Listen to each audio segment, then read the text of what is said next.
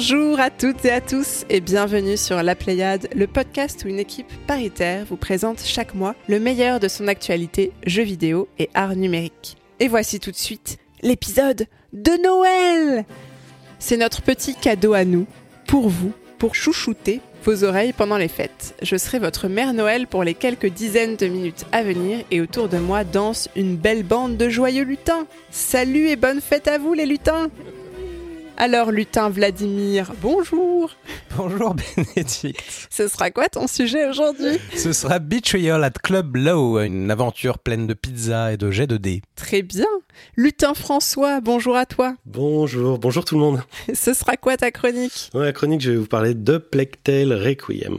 Qui est la suite d'un jeu chroniqué par Aurélie dans l'épisode 26 de ce podcast. C'est Tale Innocence. Lutin Ariane, bonjour. Bonsoir Béné. Quelle chronique tu as prévue? Je vais vous parler de pentiment. Ce n'est pas un défaut de prononciation, on le précise. Ah, en français, c'est pentiment. Et c'est un bel hommage à la période de la Renaissance. Exactement. Aurélie, bonjour. Bonjour ah, j'ai pas dit lutin Aurélie. Oh Ah non, là. toute mon intro de Noël est gâchée. lutin Aurélie, bonjour. Mère Noël, bonjour. Quelle chronique tu as prévue? Je vais parler de Chicory A Colorful Tale. C'est un jeu qui va parler à nos auditeurs les plus créatifs. Lutin Simon, salut Salut. Alors, pas de jeu pour toi aujourd'hui? Eh non, non, Noël, c'est très occupé euh, en tant que lutin. Bah oui, tu es, un peu, tu es un peu mon Beaucoup trop de esclave. Voilà. Ah là, c'est toi de le... T'es la mère Noël Ah, j'ai Eh pas ben oui, suivi. Mais je l'ai dit en intro. Ah non, pardon. Les gens n'écoutent rien. Non. Mais on va quand même entendre ta voix tout au long de ce podcast, Ah bah j'espère. oui, oui, bien sûr. Je suis pas là pour rien quand même. Pour se plaindre. J'espère. Et moi, de mon côté, je vais vous parler allégorie philosophique et navigation avec Ship of Fools. Et dans les studios siège notre lutin mécano Thibaut qui prend sur ses congés de Noël pour vous monter ce bel épisode. Sans plus attendre, c'est l'heure de passer au premier segment de notre émission. C'est Previously on la Pléiade, c'est Vladimir, c'est plus doux qu'une paire de chaussettes en laine cachemire offerte par Mémé, et c'est maintenant.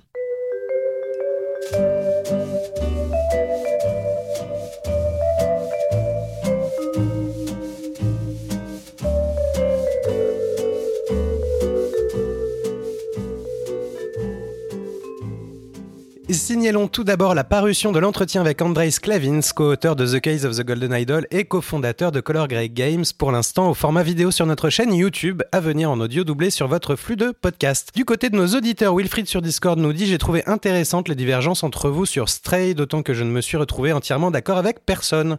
Personnellement, j'ai beaucoup apprécié cette expérience. J'ai trouvé qu'il parvenait à satisfaire la promesse de contrôler un chat avec un game feel particulièrement plaisant. J'ai trouvé l'équilibre parfait entre l'agilité du félin qui permet des déplacements fluides et agréables, le script des sauts qui rend parfaitement cette capacité des chats à ne jamais vraiment rater leur bond et le placement de caméra qui donne une vision basse en contre-plongée que j'ai trouvé assez troublante dans la zone principale. Le sound design est aussi vraiment soigné et prolonge la satisfaction que j'avais à contrôler ce personnage surprenant. Je serais plus réservé sur la direction artistique que j'ai trouvé un peu flemmarde et qui me semblait citer assez littéralement un langage visuel cyberpunk vaporware, vu et revu et un peu daté. Mais cela ne m'a pas autant gêné que dans le jeu de CD Projekt qui n'avait pas les mêmes ambitions et les mêmes moyens. Bref, ce n'est pas le jeu de la décennie pour moi, mais un objet qui m'a semblé parfaitement en adéquation avec ses moyens et ses objectifs, ce qui constitue toujours un petit miracle. Tes retours, François? Euh, aucun, mais euh, comme c'est le Previously on la Alors, pourquoi Pléiade, as-tu levé la main parce que je veux absolument qu'il y ait une petite dédicace pour Brice et Mika dans cet euh, épisode. euh, vu que ça fait à peu près trois émissions que je m'étais promis de leur faire un coucou et que j'oublie à chaque fois. Et donc je me suis dit, voilà, c'est la bonne rubrique. C'est le moment de le faire juste après, juste après Vlad. D'accord, super. Merci beaucoup. François. Sinon, je parlais de notre interview d'Andrei Sklavins sur YouTube. Nous avons reçu ce commentaire voilà, qui disait Super interview, bravo Point d'exclamation. Du compte euh, Silence on joue. Voilà. On les salue. Ah oui, ça fait plaisir. Merci Vlad pour les retours. Et est-ce que tu as aussi des portages à nous signaler? Euh, Quelques-uns, pas beaucoup. Euh, les lutins étaient très occupés, effectivement, apparemment. Euh, Vampire Survivors reçoit son premier DLC payant, à peine un mois et demi après sa sortie officielle. Quelle honte. Ouais. Elden Ring, lui, reçoit une extension gratuite, accès multijoueur et combat. Et Tinykin se voit augmenter de courses contre la montre et de costumes dans une mise à jour gratuite. Merci Vlad pour ce Previously on la Pléiade. Et on enchaîne avec un tour des news.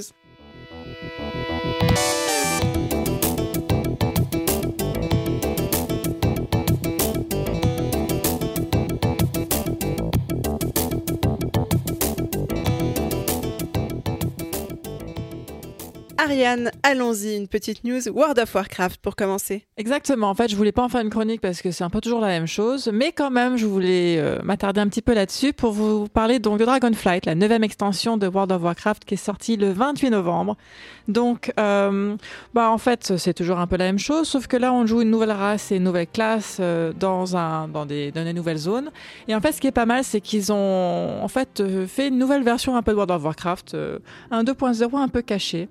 C'est un retour à la simplicité, c'est presque un classique même, avec une refonte totale des métiers et une personnalisation d'interface utilisateur vraiment, vraiment chouette.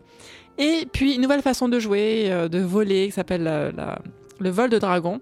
Et ça, c'est vraiment chouette. Donc si euh, vous aviez envie de, tester une petite extension sympa, euh, sans euh, tout le tralala et les chichis de ce qu'on avait eu avant à BFA et à Shadowlands, bah, vous pouvez tester Dragonflight.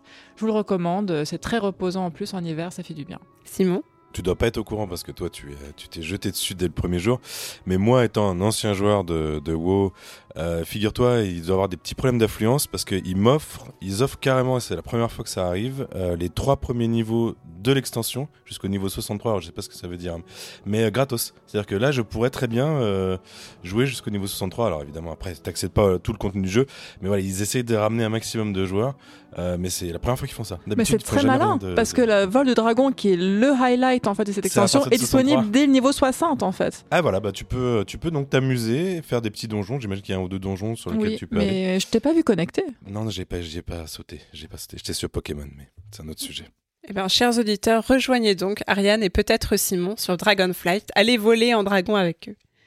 Merci Ariane. François, de ton côté, tu voulais nous parler de Microsoft. Oui, tout à fait. Ben, on a appris le 15 décembre via le site de Game Usual que Microsoft avait déposé un brevet nommé Providing Personalized Content for Unintrusive Online Gaming Experience. En acronyme, ça fait quoi? Euh, PPCFUOG. Très bien. Est-ce que j'ai gagné quelque chose? Et En fait, ce, ce brevet euh, vise euh, beaucoup plus simplement à afficher des publicités personnalisées dans les jeux vidéo. C'est un sujet dont on entend parler euh, depuis, euh, depuis longtemps et qui refait euh, surface avec le dépôt de ce brevet. On en a parlé un petit peu sur notre Discord. Je vous invite à, nous y rejoindre. Il y a beaucoup de jeux déjà qui ont affiché des, des, pubs dans nos parties. Le premier date pas d'hier puisque ça date de 1973. Certains sont même dédiés à des marques directement. Il y en a plein dont on voit voilà de- des pubs. Il y a eu l'affaire de Barack Obama qui avait mis une, une, une- une affiche de sa campagne dans Burnout Paradise à l'époque.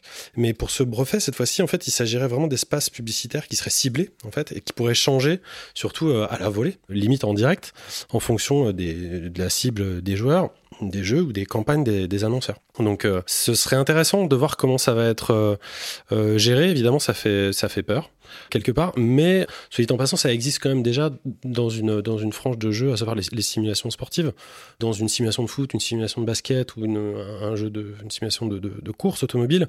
Est-ce que ce serait vraiment grave euh, d'avoir des campagnes de pub qui soient qui soient d'actualité euh, plutôt que des JPEG? Je n'en sais rien. Ça va en tout cas possiblement proposer une nouvelle entrée d'argent aux éditeurs qui elles pourraient autoriser une baisse des prix à l'accès. Sous-entendu, bah, si vous voulez euh, avoir euh, des, vraies pubs, vous, paieriez euh, vos jeux euh, moins cher. Et plus embêtant, Microsoft va un peu plus loin parce qu'on a appris aussi que pour le, leur Game Pass, leur abonnement, ils vont proposer un abonnement à rabais qui, lui, par contre, va procéder avec des coupures de pub avant de jouer au jeu, et ce qui permettra d'avoir un accès à l'abonnement qui est moins cher. Donc, bah, je voulais faire rapidement un, tour de table, en tout cas si vous avez envie de, réagir à ça ou savoir ce que vous en pensiez, que ce soit dans une modalité ou dans une autre. Vlad, un retour là-dessus?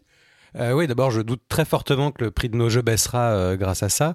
Euh, ma question, et celle qui se pose à mon avis la première, c'est puisque c'est des publicités ciblées, comment Microsoft obtient les informations qui lui permettent de nous cibler en l'occurrence? Parce qu'on, je vois pas à quel moment on lui donne ces informations en théorie, à moins d'être vraiment un gros utilisateur de Bing et de n'avoir jamais refusé les cookies sur Bing.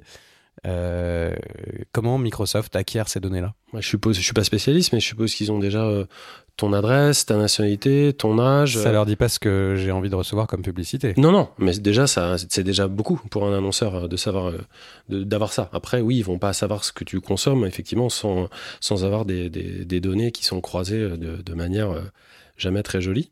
Mais j'aurais pas pensé un peu mais sûr. C'est un peu le nœud du problème. Il y a quelqu'un d'autre qui voulait réagir là-dessus Est-ce que oui, je, moi personnellement, c'est c'est un peu comme tu disais, en fait, ça ne me réjouit pas du tout, mais on a déjà les deux pieds dedans, donc autant plonger tout entier dans la piscine de merde. Euh, mais la pub dans les jeux, globalement, ça me, moi personnellement, ça m'insupporte de plus en plus. On a la chance pour la Pléiade de tester pas mal de jeux indés qui n'ont pas trop euh, recours à ça. Mais effectivement, selon la célèbre maxime de Simon, euh, quand c'est gratuit ou quand c'est au rabais, c'est toi le produit. Et c'est de plus en plus le cas avec notamment ce que tu disais sur le, sur le Game Pass au rabais avec des pubs avant. Certes, on a du contenu moins cher, mais je pense que de toute façon, l'offre standard va tellement monter de prix au fur et à mesure que l'offre au rabais atteindra à un moment le prix de l'offre standard. Et la qualité euh, de l'abonnement ou des jeux qu'on a euh, commence à en être sensiblement dégradée. Voilà. Simon? Euh, oui, après, c'est aussi un choix de jouer à des jeux qui possèdent des pubs ou pas. Moi, j'ai pas de souvenir d'avoir vu une pub dans un jeu euh, récemment, on va dire, parce que après, ma mémoire je, est pas parfaite. Mais euh, non, je joue, moi, je joue pas à des jeux avec des pubs dedans. Enfin, je... Ah, Moi, j'en ai, j'ai, j'ai 36 millions de- d'exemples. le dernier qui me vient en tête, c'était euh, Death Stranding avec le joli placement produit de, de, de la marque de soda, dont je reviendrai pas dessus. Mais il y en a, il y en a souvent. Simplement, c'est surtout invisible. Là, ce qui change surtout, c'est le fait que on n'aurait pas non seulement un logo, mais on aurait le droit aux mêmes campagnes que dans la, que dans la réalité. Euh, quand je me promène dans la rue, je demande l'avis à personne de savoir si j'ai envie de, d'avoir une affiche de pub euh, qui est, qui est avec moi. Et, et encore pire, on, ne me, on ne me paye rien pour ça. On ne me donne rien. Je la prends dans la tête et, et dans les yeux et c'est terminé. Euh, donc je trouve dans, dans certains jeux, ça me poserait pas de problème, comme je l'ai dit dans, les- simulations sportives ou dans les jeux avec un certain réalisme.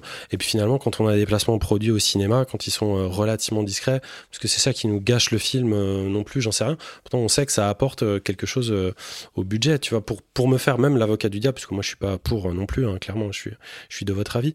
Mais quand tu vois cette idée, tu disais ça va pas rendre les jeux moins chers, bah, bah justement si, c'est l'idée, puisque si ça donne, il y a aujourd'hui des gens qui peuvent pas s'abonner au Game Pass, par exemple, euh, ça va potentiellement euh, pouvoir leur permettre de baisser leur abonnement et d'avoir accès à des jeux indépendants via le, via le Game Pass, tout en, en, en étant obligé de, de, de Oui, mais sortir des pubs. Quoi. Ce que je disais, c'est qu'on sait comment ces systèmes évoluent. L'offre euh, standard va monter de plus en plus et finalement, l'offre au rabais atteindra euh, au bout d'un moment le prix de l'offre standard aujourd'hui.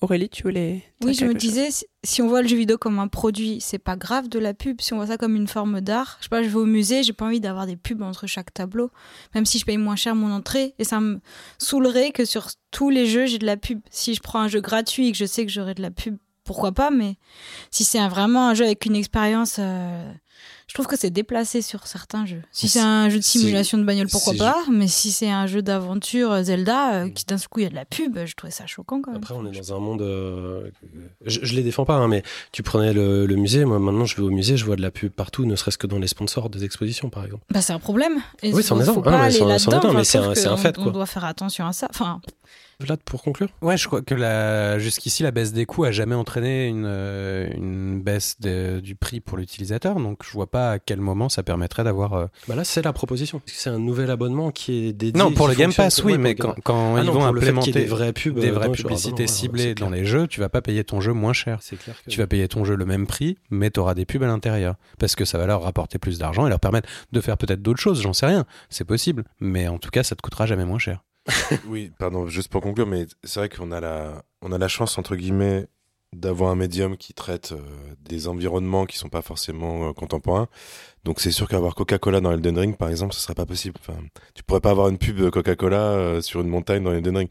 Donc, ce que je veux dire, c'est que on pourrait très bien avoir la, pub qui est présentée en extérieur au jeu. Donc ça, il faut voir. hein. Dans le Game Pass, c'est très facile de, faire un espace publicitaire au moment où tu lances ton jeu. Mais en, intégré dans les jeux, euh, ça c'est pas possible. À part si tu, encore une fois, si tu joues à des jeux de bagnole si tu, si tu joues à des jeux de foot.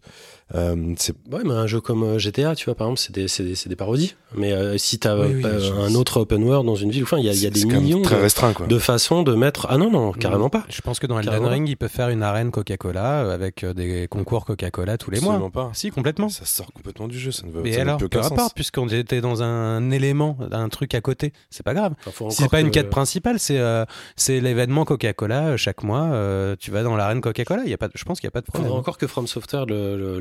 Tu voilà, vois, dit autrement, je ne pense pas que ça arrivera. Voilà. Je, pense que ce sera la pub dans le jeu vidéo sera vraiment réservée à des trucs un peu euh, mainstream, des trucs très mainstream, qui représentent d'ailleurs 90% de le- euh, de l'audience, hein, Mm. euh, FIFA, euh, Call of Duty, etc.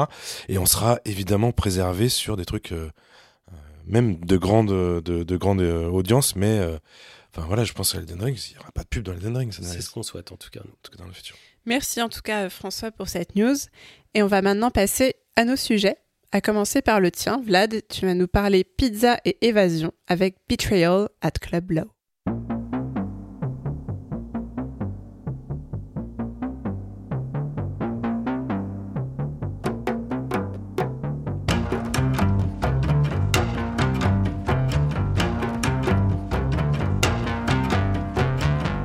Betrayal at Club Lao est un jeu développé par un mec tout seul qui s'appelle Cosmody, qui euh, basé à New York, à Brooklyn pour être précis. Je vous avais déjà parlé de lui à l'épisode 40, il me semble, euh, quand j'avais snacké euh, Tales from Off Peak City, qui était un précédent jeu qu'il avait fait. Euh, en l'occurrence, Betrayal at Club Lao se passe dans la même ville, donc Off Peak City, euh, qui est ce réseau urbain où les, où les immeubles ont des formes de visage, où euh, toute la ville se, se, se contracte et gonfle un peu comme une grande respiration. Vous avez des décors complètement hallucinés, où tous les personnages sont vraiment... je, je sais pas vraiment comment vous les décrire, c'est des mélanges un peu de mannequins, de, des tests de, crash test, euh, mais avec des perruques et avec des trucs comme ça. Un, environnement complètement délirant. Et en l'occurrence, dans ce jeu, eh bien, euh, Gemini J s'est infiltré dans le club Lao, qui est euh, la, boîte de nuit la plus prisée de la ville, et il n'en est pas ressorti. Alors on soupçonne que Big Mo l'a peut-être enfermé à l'intérieur. Donc on vous envoie undercover à l'intérieur de de cette boîte de nuit, en tout cas essayer déjà de rentrer dans la boîte de nuit, déguisé en livreur de pizza comme il se doit dans les jeux de Cosmody, qui euh, comme me faisait remarquer Simon, a une espèce d'obsession pour les, pour les pizzas. C'était encore le cas ici. Et tout le, principe, le fonctionnement du jeu, euh, ça va être euh, basé. Il y a un côté un peu RPG, en fait, vous avez des capacités que vous allez pouvoir augmenter au fur et à mesure et qui vont vous permettre de jeter des dés qui vont plus vous les augmentez plus le maximum de votre dé euh, va augmenter. Et en fait c'est des combats de dés. C'est un jeu de combat de dés avec les personnages que vous rencontrez pour essayer de les convaincre euh, du bien fondé de votre action euh, en général ou pour euh, essayer de crocheter des portes d'améliorer un ragoût de faire des pizzas. Vous allez faire beaucoup de pizzas hein, parce que faire des pizzas va vous rapporter des dés en plus qui vont vous donner des bonus notamment des bonus de pourboire qui vous permettront d'améliorer vos compétences bien entendu donc on est à nouveau dans euh, vraiment cette, cette esthétique complètement délirante avec, euh, contrairement à Tales, of, euh, from Off Peak City et ses jeux ou démos précédentes, euh, pas mal de dialogues. Toujours très bien écrit, euh, franchement drôle. C'est un jeu qui m'a fait, euh, qui m'a fait beaucoup rire dans l'ensemble. Il y a un peu un côté... euh, Prenez-le avec beaucoup de pincettes Disco Elysium dans l'idée du, RPG euh, qui va vous proposer des jets de dés évidemment, mais aussi des situations un peu loufoques et euh, des façons d'appréhender des situations qu'on va en général pas forcément imaginer. Même les sous-titres au-dessus des jets de dés en général sont marrants. Enfin, c'est quelque chose qui est très réussi. Qui va créer la difficulté du jeu, alors il est très customisable euh, au lancement, mais ce qui va créer la difficulté du jeu, c'est que vous avez deux jauges, euh, une de, points de vie et une de points de santé d'esprit, de santé mentale. Et certains jets de dés vous, vont vous faire perdre ou gagner euh, ces points-là. Et chaque jet de dés raté va vous apporter des malus et chaque jet de dés réussi va vous apporter également des malus. Donc à chaque fois, le jet de dés suivant sera toujours plus difficile à faire. Jusqu'à un certain point, si vous commencez à un peu euh, le, gameplay, euh, vous n'aurez qu'à augmenter le niveau de difficulté du jeu parce que c'est que c'est trop facile. Et donc voilà, le principe c'est d'essayer de rentrer dans la boîte. Une fois que vous êtes rentré dans la boîte, c'est de trouver Gemini J et de trouver une façon de sortir de la boîte, ce qui ne sera pas simple. Euh, c'est relativement rapide. Je pense que c'est euh, 3-4 heures pour, pour finir le jeu dans son mode normal, sans trop galérer. Encore une fois, il y a beaucoup de rejouabilité avec. Il y a, il cinq niveaux de difficulté, mais il y a aussi dès la, la première, euh, la première fois qu'on réussit le jeu, vous avez en plus un niveau de difficulté alternative et un mode de jeu qui s'appelle euh, 4 heures du matin, où tous les PNJ euh, ont des conditions euh, aléatoires euh, complètement flinguées qui, euh, qui vont bien vous niquer vos résultats de dés en général. Mais voilà, c'est franchement, j'adore. Je trouve ça esthétiquement euh, magnifique. C'est euh, les jeux que fait Cosmodi sont reconnaissables entre entre tout. Quand, on en voit, on sait que c'est ça. Je trouve qu'il construit au fur et à mesure euh, dans son sa méta euh, des jeux qu'il fait. euh, la, ville d'Off Peak City, bah, c'est de plus en plus important et dense et et ça fonctionne très bien. Et ouais, c'est une pierre de plus et qui est franchement bienvenue pour un, un jeu qui se présente comme un petit jeu mais qui est quand même qui est quand même avec un gameplay vraiment vraiment solide et vraiment chouette. François. Ouais, une petite question à l'instar de ce que j'avais déjà dit à Béné euh, sur Rusty Lake euh, quand elle nous avait parlé du, du dernier. Ce que je trouve notable, c'est que euh, Off-Peak, comme tu dis, ça existe déjà depuis euh, 2015, je crois. Et en fait, il est toujours dans le même monde. C'est, c'est, c'est- il développe toujours. Enfin, déjà, je trouve ça, je trouve ça hallucinant qu'il arrive à faire ça déjà depuis 7 ans. Il a produit 4 jeux, je crois, sans Euh, parler non, des. Il y, a- il y a pas mal, il y a beaucoup de choses. hein. Il y en a plus, ouais, Il y a beaucoup de choses. Mais, t- mais de- tout est toujours dans le même monde, etc., avec le même, la même identité graphique. Ouais, ouais, ouais. Et ça, ça te paraît pas euh, limité? Ça te paraît toujours euh, cohérent? La première fois que tu joues à un jeu de Cosmodi, tu, tu te dis c'est quoi ce truc, euh, où est-ce que je suis, et, euh, et ensuite en fait t'es plutôt content de revenir à, à Off Peak City, de retrouver justement ça, ces, ces, ces maisons avec des, des nez et des yeux, ces, ces trucs qui gonflent, ces, ces bons hommes et tout, et, et te dire bah je découvre une nouvelle partie de la ville ou alors un truc que j'avais déjà en, en partie déjà vu avant, mais j'en vois plus maintenant. euh, Enfin Il y a- il y, a quand même un petit côté The- les Sims euh, sous substance illicite, je trouve, quand on, quand on regarde le. euh, ouais ouais carrément, sauf que c'est pas un jeu de gestion, mais Ouais, oui. Pas du tout. ouais. Et la, la musique, du coup Parce que je sais pas si. Ah oui, pardon, la musique, oui, effectivement, c'est lui qui l'a composée entièrement. Elle est, elle est, Ah elle est disponible sur Bandcamp aussi. Euh, elle, je l'ai acheté d'ailleurs, ce- vous entendez euh, le- ce que j'ai acheté. Euh, c'est mon argent, vous me rembourserez plus tard, je passerai à la compta. Euh, non, non, la, la musique est vraiment cool. euh, je trouve que c'est une des, euh, une des BO de, une de, de l'année pour moi, qui, en, en sortant de l'orchestral gigantesque, du symphonique, avec, avec tout un orchestre, quoi. Mais voilà. Simon. Ouais, ce que je trouve intéressant, parce que, comme je t'ai dit, j'ai joué euh, donc, à, à quelque chose qui est gratuit hein, sur Steam qui s'appelle Off-Peak, qui est. euh, Qui est vraiment la première démo qu'il euh, a faite. qu'il ouais. avait faite à l'époque, où c'est où il présentait plus une œuvre euh, contemplative. J'ai l'impression, Ouais. il se, il se même, euh, il se, j'ai l'impression qu'il se représentait plus en tant qu'artiste euh, du numérique, qui présentait en gros une sorte d'énorme exposition où on allait pouvoir comme ça piocher dans ses idées, etc. Et là, en fait, il a, alors je sais pas si c'est avec ce jeu-là, mais j'ai l'impression qu'il fait une bascule un peu plus vers le jeu vidéo dans le sens avec du gameplay, avec euh, une intrigue, où en gros il scénarise peut-être un peu plus euh, son œuvre que ce qu'il faisait auparavant. Euh, excuse-moi, c'est très long comme question, mais en fait c'était une question et de savoir ce que t'en pensais. Non, non, mais pas de souci sur la longueur. C'est euh, c'est juste qu'entre Off-Peak, qui est vraiment la première démo, et, euh, Betrayal at Club Low, il y a un gouffre. Euh, donc c'est difficile. Enfin, tu la bascules. Il y a eu plein de, petites bascules et euh, il y en a déjà une entre Off-Peak et Tales of euh, Tales from Off-Peak City. Et dans Tales from Off-Peak City, il y avait déjà une intrigue, il y avait déjà des personnages, des dialogues, beaucoup moins de dialogues, mais il y avait déjà, en tout cas, une construction euh, qui était autre chose que visiter euh, que visiter Un un, lieu. un lieu. Mm. Euh, là, en l'occurrence, c'est surtout qu'il y a un gameplay qui, qui change, qui change beaucoup de choses, ouais, effectivement. Et on s'y trompe pas dès le lancement du jeu et dès qu'on nous propose des settings de, de lancement du jeu. T'avais une... Ouais, j'avais une dernière question, sauf si t'en avais une? Bah, j'avais une question aussi, je, je te passerai la parole après François. Comme disait François, c'est un univers, et comme tu le disais, un univers euh, hyper euh, cohérent, hyper riche, narrativement parlant. Est-ce qu'il a envisagé de le développer euh, en dehors du jeu vidéo? Parce que je trouve notamment qu'il y a un aspect hyper euh, comics dans le, dans le style d'univers. Moi, ça me fait un peu penser euh, à la BD Mutafukaz euh, chez Ankama. Mais voilà, est-ce qu'il l'a développé, je sais pas, ou en jeu de, de plateau d'ailleurs, parce que c'est un jeu qui comporte euh, énormément de dés aussi, qui pourrait très bien s'adapter, ou c'est pas du tout dans ses Eh bien, j'en ai absolument aucune idée.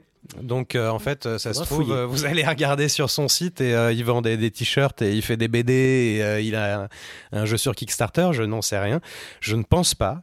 Euh, je ne pense vraiment pas. Mais euh, je n'en ai aucune idée.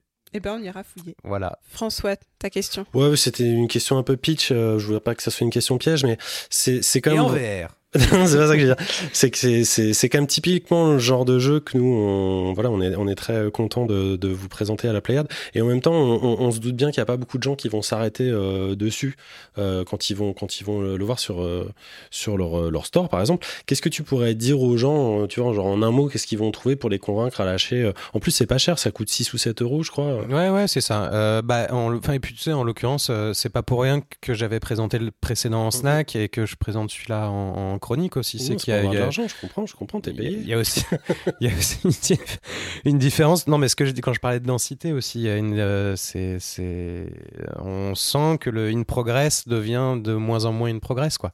Mais après, ce que, tout ce que je peux leur promettre, c'est de jouer à quelque chose auquel ils n'ont pas joué jusqu'ici, euh, dans un univers euh, graphique qui est très particulier, qui est vraiment celui de, de son auteur. C'est un jeu d'auteur. Ce serait dommage de, de passer à côté de ça. Et, et puis le gameplay est bon, le gameplay est solide. Alors après, faites un de ces jeux euh, gratuits ou euh, en payer ce que vous voulez, euh, qui, est- qui sont disponibles. Il y en a, il y en a plusieurs. Euh, Faites off-peak, hein, moi je l'ai fait, Ouais, euh, l'ai fait cet ou- après-midi. oui, hein, par exemple.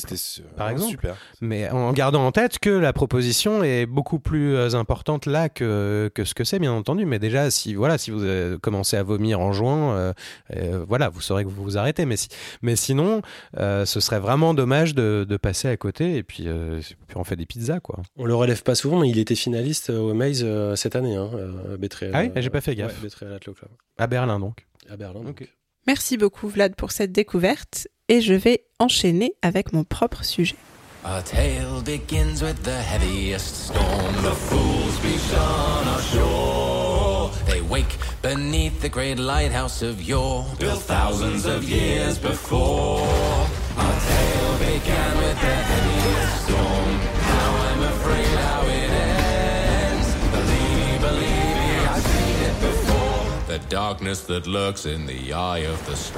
Vous venez d'entendre un extrait du magnifique chant de marin qui sert de bande-son au trailer de Ship of Fools, interprété par les Longest Johns, ce qui est un astucieux nom pour un groupe de chants de marins. Ce chant vous raconte l'histoire des Fools, qu'on pourrait traduire par fous ou imbéciles, des personnages qui, dans le jeu que je vais vous présenter aujourd'hui, Ship of Fools donc, partent à l'assaut des eaux meurtrières d'un archipel dévasté par la corruption.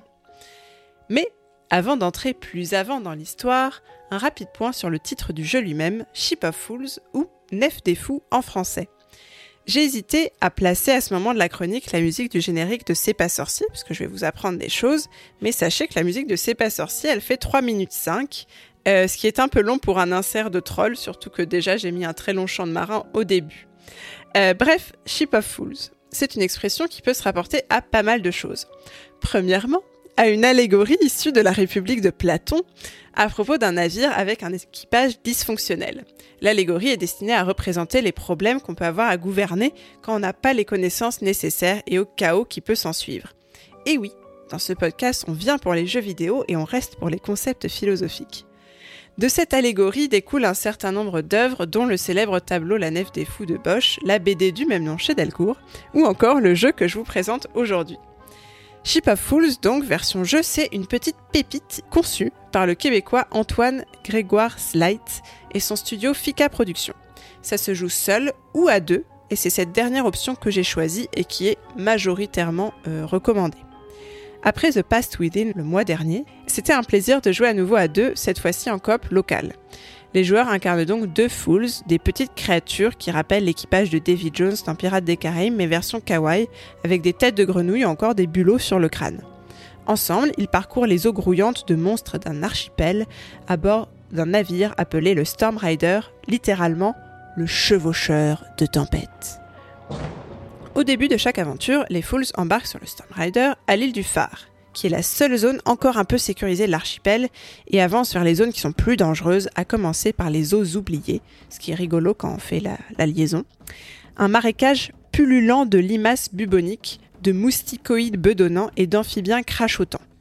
Chaque zone est divisée en sous-sections qui sont accessibles via une carte de navigation générée aléatoirement. Représentées par des hexagones ornés de symboles, ces sections peuvent abriter des trésors, des tourbillons, des boutiques, des planches pour réparer son navire, des munitions spéciales. Une fois que le navire avance dans une section, celles situées plus en amont ne lui sont plus accessibles. Et peu à peu, les Fools avancent vers l'est de la carte, où les attend le boss du niveau dans une terrible tempête annonciatrice de l'aquapocalypse. Attention donc à bien choisir son chemin sur la carte pour engranger un maximum d'équipement afin d'affronter ce boss dans les meilleures dispositions possibles. Une fois le boss d'une zone vaincue, on accède à la suivante. Mais attention, à chaque mort, l'équipage se retrouve échoué sur la plage de la zone de départ, l'île du phare, et on doit reprendre sa progression de zéro, en traversant toutes les zones à nouveau, avec tout de même à son actif un équipement de plus en plus perfectionné. Comment est-ce que survient la mort? Eh bien tout simplement lorsque notre fière embarcation, le Storm Rider, a subi trop d'avanies, c'est-à-dire de trous dans la coque causés par les monstres. Il faut donc réussir avec la meilleure coordination possible avec son, son co-joueur à repousser ces monstres à l'aide de canons et de coups de pagaie, tout en pêchant des trésors dans l'eau au harpon et en tentant de réparer le bateau. Tout ça à la fois. Euh, le stress, le chaos ambiant et les directives qu'on peut se hurler pour la bonne gestion du navire rappellent parfois les parties d'Overcooked. Sauf qu'au lieu de faire griller votre steak pour un bon burger, c'est un crapaud maléfique que vous cramez à coups de canon. Et je vous déconseille de le manger. À noter que les coups de pagaie que vous flanquez à vos ennemis peuvent assommer votre partenaire s'il se trouve à proximité. Attention donc à ne pas passer de la pagaie à la pagaille la plus complète. Et oui, ce jeu de mots, c'est mon cadeau de Noël à moi-même dans cette chronique. Je résume donc ce qu'on a appris pour l'instant. On part à deux de l'île du phare sur un bateau, on va affronter des monstres dans plusieurs zones à coups de canon et de pagaie, et on revient à la case départ dès que le dit bateau a subi trop de dégâts. En plus de ça, pendant chaque équipée, on récolte différentes ressources qui vont permettre, une fois revenu à l'île du phare, d'acheter de quoi pimper le Storm Rider. Des canons plus puissants, une plus forte résistance aux dégâts, des cales permettant d'accueillir plus de cargaisons en route. Peu à peu, les runs se font donc plus faciles, euh, un peu sur le principe d'Hades. De plus, on rencontre au cours de nos aventures de nouveaux Fools qu'on peut choisir d'incarner, chacun avec une apparence et des bonus différents. L'univers de Ship of Fools est délicieux. Moi qui suis assez friande d'univers de pirates et de dialogues absurdes, je suis servie avec cet archipel peuplé de créatures loufoques et ses aventures maritimes rocambolesques. Et en plus, le système de coop est plutôt bien foutu et la tentation d'un nouveau run est toujours plus grande. Une fois échoué sur la plage de l'île du phare, on n'a qu'une envie, repartir pour un tour. Ouais, partant pour un deuxième tour Parmi les autres avantages de cette nef des fous, décidément très qualitative, on trouve aussi le design. Tout est dessiné à la main pour un super rendu esthétique. Côté bande-son, le chant que vous avez entendu en introduction a été écrit spécifiquement pour le jeu par The Longest Jones, qui est donc un vrai groupe de reprises de chants de marins, et Philip Grant, ce dernier ayant aussi composé tout le reste de la musique, qui oscille entre épique et bon enfant. The Longest Jones, je vous invite à aller les écouter, ça vous mettra déjà un peu dans l'ambiance du jeu. Personnellement, je n'avais pas ressenti autant d'enthousiasme et de plaisir à jouer d'aussi longues heures en coop local depuis Rayman Legends. Sans atteindre la virtuosité et la richesse de la création de ce dernier, Ship of Fools est sans conteste un très bon jeu qui vous tiendra chaud pendant vos longues soirées d'hiver. Une belle réussite pour le tout jeune studio Fika Productions qui, on l'espère, continuera sur cette belle lancée dans le futur. Ship of Fools est disponible sur toutes les plateformes, au prix d'une grosse place de cinéma. N'hésitez pas, vous aussi, à aller flanquer des coups de pagaie sur le museau d'une limace belliqueuse. François, une petite question. Ouais, sur The Longest, Jo- euh, The Longest Jones, pardon. c'est en hommage à, à la chanson euh, dans Sea of Thieves ou ce sont les mêmes qui chantent dans Sea of Thieves? Le groupe lui-même? Ouais. Euh, Pour moi, c'est en référence à Long John Silver. C'est pour ça qu'il s'appelle The Longest John, à mon avis. Ariane? Euh, oui, en fait, euh, le jeu a l'air extrêmement difficile pour euh, quelqu'un comme moi qui est, est nul en, en, en gestion des, avec le temps et qui va vite et plein de choses qui pop. Est-ce que tu peux régler la difficulté?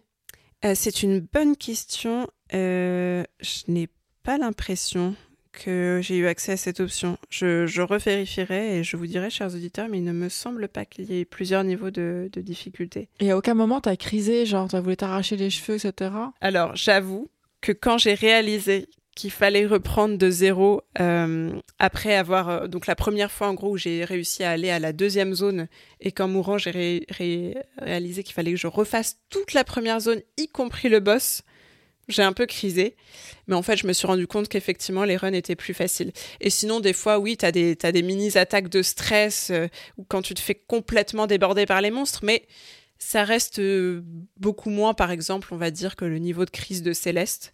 Et vu que t'es deux, tu dilues le stress entre les deux joueurs. D'accord. Je pense qu'en vrai, euh, même des, des, des joueurs qui n'ont pas l'habitude de gérer plein de choses en même temps peuvent tenter, parce que c'est un peu, je trouve, du niveau d'Overcooked, c'est-à-dire que c'est accessible y compris à des casual euh, gamers. Euh, François, c'est une autre question? Ce n'est jouable qu'en coop. C'est pas du tout Ah, jouable si, en si, c'est Ah, ce si, que c'est j'ai dit, c'est c'est jouable. Et tu as joué En euh, coop local et en ligne, avec des inconnus, donc. D'accord, ouais. Euh, et aussi en solo. Je n'ai pas testé en solo parce que, j'ai vu ça. en fait, j'ai vu, euh, j'ai vu des walkthroughs euh, en solo et en fait, ça avait l'air un enfer à gérer parce qu'en gros, les monstres attaquent des deux, de deux côtés du navire et il faut aller foutre des coups de pagaie, des coups de canon des deux côtés. Donc, si t'es tout seul, ça avait l'air trop chiant. Donc, j'avoue que j'ai pas tenté. Et c'est pas trop frustrant d'être si peu sur Terre? De passer 90% de temps sur le, sur le bateau? Non, pas du tout. C'est le principe du jeu. Donc, euh, c'est vraiment. C'est pas une carte vraiment à explorer. C'est pas ça le. Ben, si, on, explore littéralement une carte, mais c'est pas ça le plaisir. C'est pas le plaisir de l'exploration. Les zones elles-mêmes peuvent être parfois un peu répétitives. C'est le plaisir de comprendre comment de mieux en mieux gérer ton bateau, euh, comment jouer au mieux avec ton partenaire, euh, qui flanque les coups de pagaie sur qui, comment améliorer au mieux ton canon. C'est vraiment ça le, la clé du truc. Euh, Simon Et vous êtes arrivé jusqu'où alors? Raconte-nous un peu ton. Alors là, nous, on est arrivé jusqu'à la deuxième zone, jusqu'au boss de deuxième zone. Euh, je n'ai pas testé la troisième zone encore. Je ne sais plus combien il y a de zones en tout, je crois qu'il y en a trois. Euh, mais on a déjà joué 11 heures. Donc soit peut-être qu'on est très nul. Euh, je pense qu'il y a moyen de le terminer plus tôt. Mais voilà, en tout cas, on s'amuse bien. J'ai sous les yeux un full gameplay walkthrough qui prend euh, 2h30. Oui, ben voilà. Alors, sachant que une grande partie des aléas qu'on peut avoir, c'est de s'être frappé entre nous. Quel plaisir. François, tu avais la parole. Tu vas la garder Ah. et on va continuer avec un jeu sous le signe non pas du Covid, mais de la peste. Plague Tale Requiem. Écoutez-moi ça.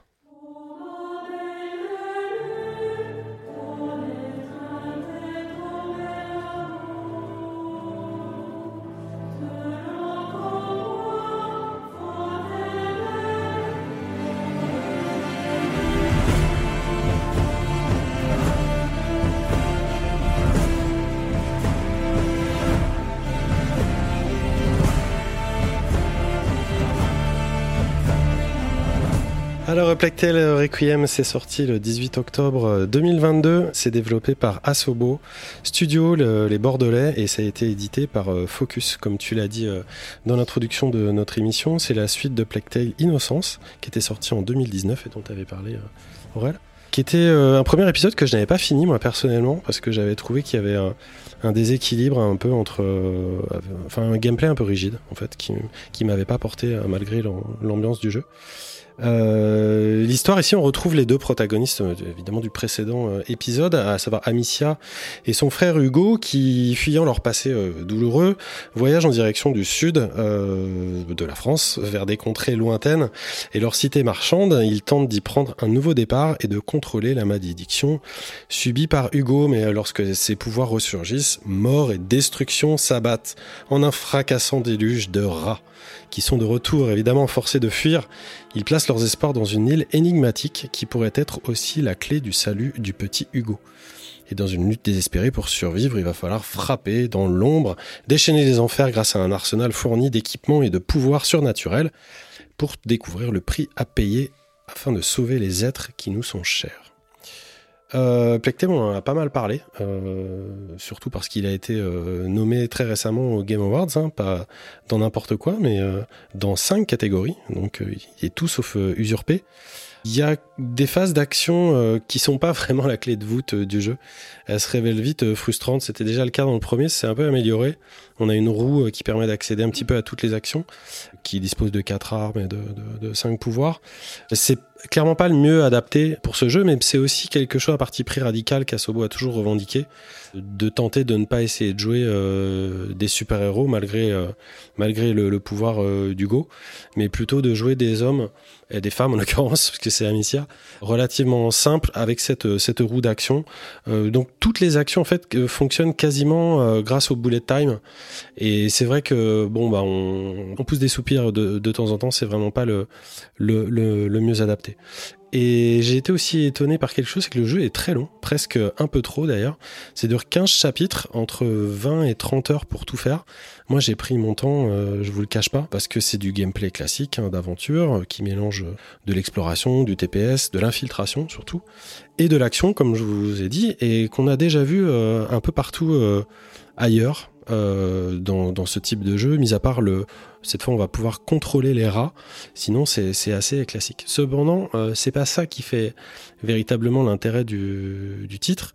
L'intérêt c'est euh, évidemment l'ambiance, qui est de haute voltige en fait. C'est vraiment ce qui m'a tenu euh, de A à Z, vraiment jusqu'au bout, même quand j'en pouvais plus, même quand je rageais un petit peu contre certains éléments euh, du jeu.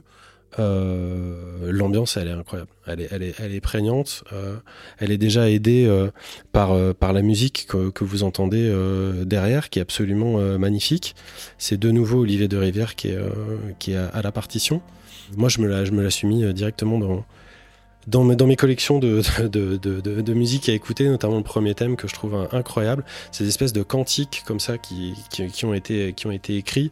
C'est une grande œuvre à, à ce niveau-là, très très très très étonnant. On a aussi une très bonne diversité d'actions qui est assez bien équilibrée jusqu'à peu près le, dernier tiers du jeu, où là on a, on a quelque chose d'un peu euh, énervant, mais euh, sur lequel on passe euh, assez vite. La mise en scène, c'est du triple A. Effectivement, comme on l'a pu le lire à droite à gauche, assez inspiré par Naughty Dog, mais pas que. Euh, moi, je me suis plus retrouvé dans un, dans les derniers Tomb Raider et particulièrement même amélioré, j'ai envie de dire, parce que accompagné avec un souci d'humanité en plus que n'ont plus les titres euh, de, de Lara Croft. Les environnements euh, visuels et en 3D sont absolument dingues. Ils sont inspirés, comme je l'ai dit, du sud de la France moyenâgeuse. Il y a des lumières et tout ça qu'on qu'on- on n'a pas l'habitude de voir dans, dans, des jeux vidéo. Asobo l'avait déjà dit au lancement de la licence. De toute façon, ils se sont dit, quitte à faire quelque chose de neuf, autant partir de, quelque chose qui nous est propre et, non pas d'aller euh, euh, planter notre univers euh, bah, chez les chez les Grecs, chez des, chez les, les, les, dans, le Nord comme God of War ou je ne sais quoi. Ils sont ils ont- sont vraiment partis de de, de- du- d'une mythologie inventée sur la culture française et c'est hyper intéressant. C'est- même très intéressant parce qu'en fait c'est évidemment complètement exagéré et il y a des choses qu'on reconnaît et la majorité qu'on reconnaît pas. Enfin bref, on se plonge là-dedans sans, aucun problème. D'autant plus que le jeu en VF est excellent. La VF est vraiment très très bonne facture. Moi, j'ai passé mon temps euh, à faire des photos dans tous les coins. Grâce au mode photo euh, euh, dédié, il y a une nature qui est, qui est, opulente, qui est, généreuse, qui est excellemment bien euh, éclairée. Et en plus, le mode photo, il- a ça de naïf, j'ai envie de dire, ou de, généreux, c'est-à-dire qu'on peut complètement passer derrière la matrice. C'est-à-dire qu'en fait, tous les murs, il n'y a aucun mur qui sont bloqués, donc on passe sous terre, on voit comment sont, construits tous les, les environnements 3D. Et c'est super intéressant au-delà du mode photo, de comprendre comment ils arrivent à retranscrire une mise en scène euh, d'une telle excellence. C'est un bonheur de suivre euh, Amicia euh, et Hugo. Ça m'a fait vraiment bizarre, au bout de tant d'heures de jeu, d'accompagner comme ça ce personnage euh, si beau, euh, si attachant, et de me rendre compte que tout était fait dans une espèce de, normalité en fait qui est qui est qui est, qui est rarissime finalement autour d'un personnage féminin. Moi j'ai adoré ça. C'est vraiment des personnages qui sont extraordinaires de d'humanité, de, normalité. C'est un vrai voyage qui laisse une trace, en tout cas pour moi, qui sera vraiment étonnamment euh, euh, prégnante. Du coup, je vais voir si je vais pas essayer de me faire le, le premier. C'est un jeu qui a non seulement qui a pas à rougir de ses références, mais qui a une ambition en fait qui est évidente euh, et qui réussit, comme j'ai dit, qui a été euh, euh, bon, nommé cinq fois au Game Awards. Il est reparti bredouille et c'est dommage, mais ça souligne vraiment s'il en était encore besoin à quel point euh, le studio Asobo a véritablement passé un cap, euh, même après euh, la production de, de Flight Simulator, et un studio euh, français avec lequel il faudra désormais euh, compter chez les chez les très grands. Ariane Oui, je suis très contente que tu en parles parce qu'en fait, moi, je ne connaissais absolument pas Plague Tale. Et en voyant juste la jaquette et la photo, je me suis dit, Oh, c'est un jeu qui fait peur, c'est un jeu d'horreur. Et en fait, pas du tout. C'est un jeu, c'est une histoire dramatique dans un contexte aventure. C'est pas du tout un, un truc d'horreur, en fait. Euh, je voudrais pas spoiler et donc euh, non, je vais pas, je vais pas rentrer trop dans le détail, mais il y a vraiment des, des, des parties, notamment en design environnementaux, qui m'ont rappelé euh, Scorn. Quand même. Ah oui, quand même.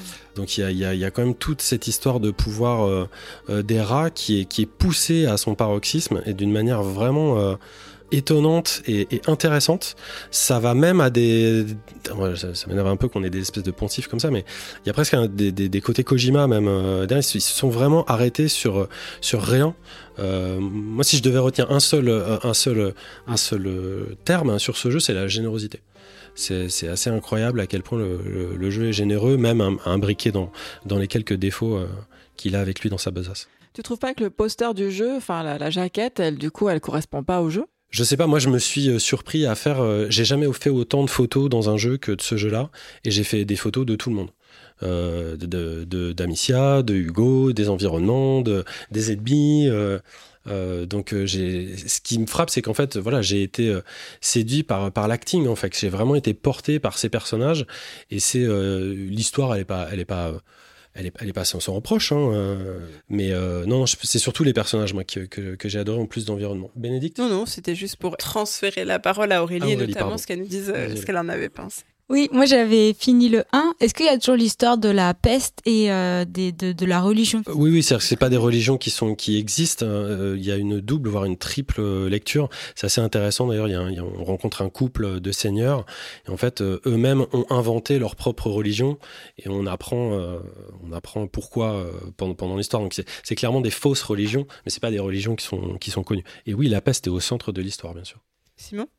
Oui, il faut, faut préciser, c'est la peste, c'est un peu la base du, du scénario. Donc des fois, c'est très gore. hein. Enfin, ça, on peut le dire. C'est pour ça que tu ouais. citais, j'imagine, Scorn. Il y a beaucoup de cadavres. C'est très, on voit des viscères, je- instant viscère de, la Pléiade. Euh, non, pour revenir un peu sur mon expérience, parce que j'ai donc joué au jeu aussi. Je suis très content que tu le, tu l'encenses.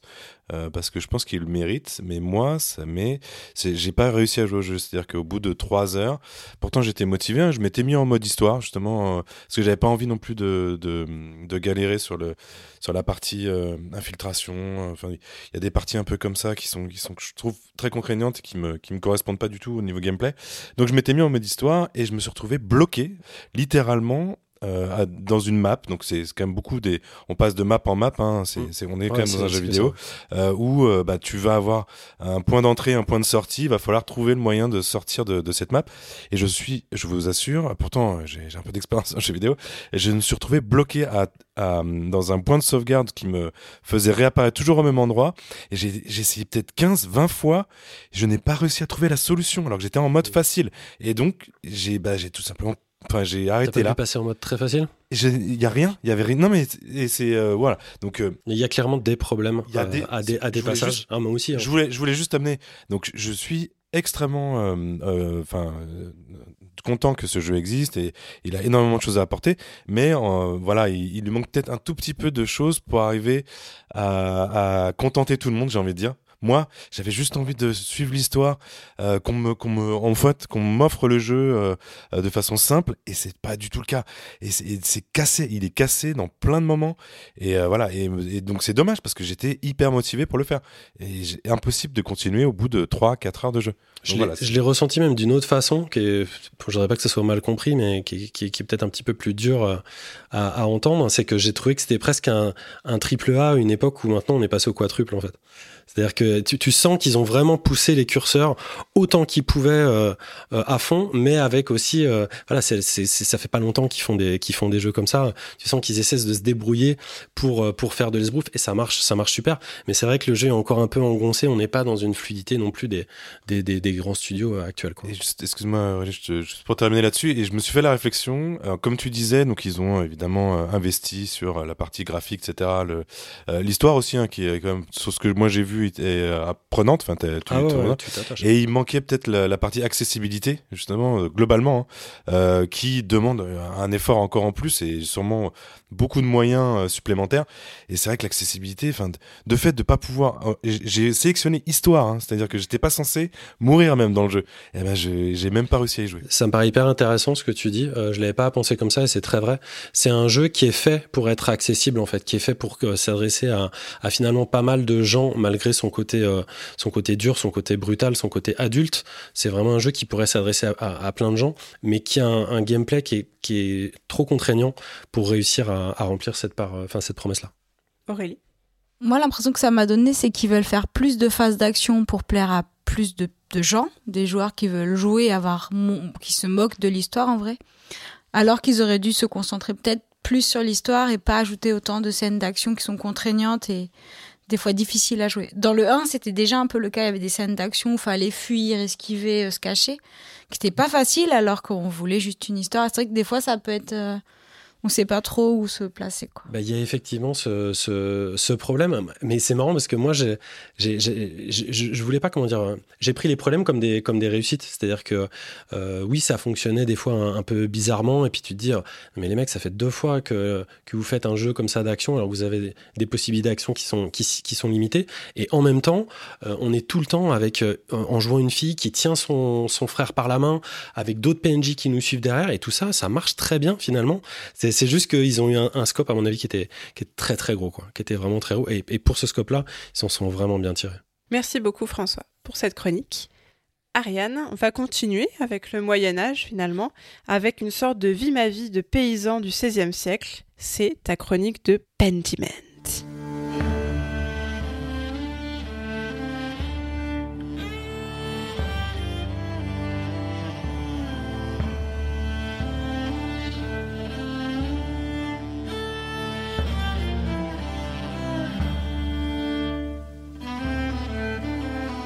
Pentiment est sorti le 15 novembre.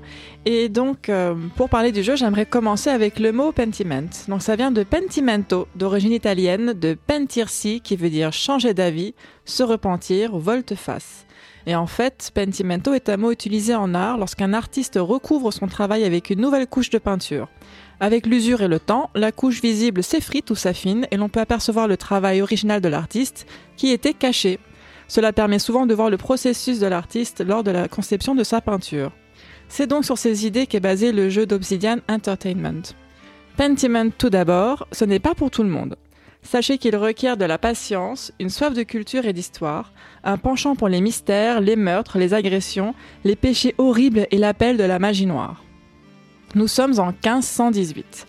À Tassing, dans les Alpes bavaroises, Andreas Mahler est un jeune artiste hédoniste, fin orateur de Flandre, qui aime la médecine, l'occulte, du moins c'est mon Andreas à moi. Vous choisirez vous-même les qualités de votre héros. Perso, j'ai voulu un petit fripon séducteur, car lâché dans un univers religieux, c'est prometteur de blasphème et de scandale. Andreas travaille à l'abbaye de Kiersau en tant qu'enlumineur. Une fois son travail terminé, il pourra rentrer à Nuremberg et épouser une parfaite inconnue qu'a choisi son père. L'enluminure, c'est une décoration faite à la main pour un manuscrit. Souvent associée à la miniature, c'est comme une illustration. Cette technique, cette technique disparaîtra d'ailleurs petit à petit avec l'imprimerie et la gravure. Et c'est ainsi que se présente le jeu. Dans un livre ouvert, nous plongeons dans l'univers d'Andreas avec une structure très classique, un livre ouvert, des chapitres et des onglets. Les zones se répartissent sur les pages, on change de zone, on tourne une page, et sur chaque page, on plonge dans l'image animée où nous jouons Andreas. Le style artistique est parfait, inspiré du siècle et très immersif. Je reviens sur mon Pentiment n'est pas un jeu pour tout le monde, et j'insiste. C'est un jeu narratif dans un univers historique et religieux d'une qualité incroyable. Si vous avez adoré l'œuvre d'Umberto Eco, Le nom de la rose, comme moi, ce jeu est pour vous. Car évidemment, Andreas n'est pas juste là pour peindre, il sert notre enquêteur pour résoudre les mystères du jeu, distribués en trois actes. Le premier acte, par exemple, se passera autour d'un meurtre dans l'église, et il faudra interroger chaque villageois, prêtre et nonne pour se faire son propre diagnostic. Et bien sûr, comme le nom du jeu l'indique, les vérités sont cachées, très bien cachées. L'enquête principale est accompagnée d'une véritable découverte du Saint-Empire germanique, avec l'émergence de l'imprimerie et le rôle déclinant des moines dans la diffusion du savoir, l'émergence de Luther et du protestantisme. C'est un cours magistral, une plongée au XVIe siècle. Et d'ailleurs, le flux d'informations est extrêmement bien géré, car tout concept inconnu, il y a des notes en bas de page guidées par une petite main qui nous permettent de comprendre le contexte historique. Et c'est vraiment un aspect du jeu que j'ai adoré. Au départ, on parcourt les trois zones en se disant oui, bon, un fermier, une forêt, des gamins, des prêtres, des nonnes. Je me suis demandé, mais on arrive vraiment à faire un jeu avec juste ça? Et puis quelque chose de magique se passe et au bout d'une dizaine de minutes, on est accro. On découvre et débloque des scénarios à choix multiples qui influenceront énormément nos relations avec les joueurs et les informations divulguées. Mon Andreas est curieux, flemmard, proche des gens du village et souvent en conflit avec l'abbé Gerdo. Il va fouiner dans l'église, lire des livres scellés, se faufiler dans les couloirs car la nuit, il s'en passe des choses dans une abbaye. Je vous précise d'ailleurs que le jeu est déconseillé en dessous de 17 ans.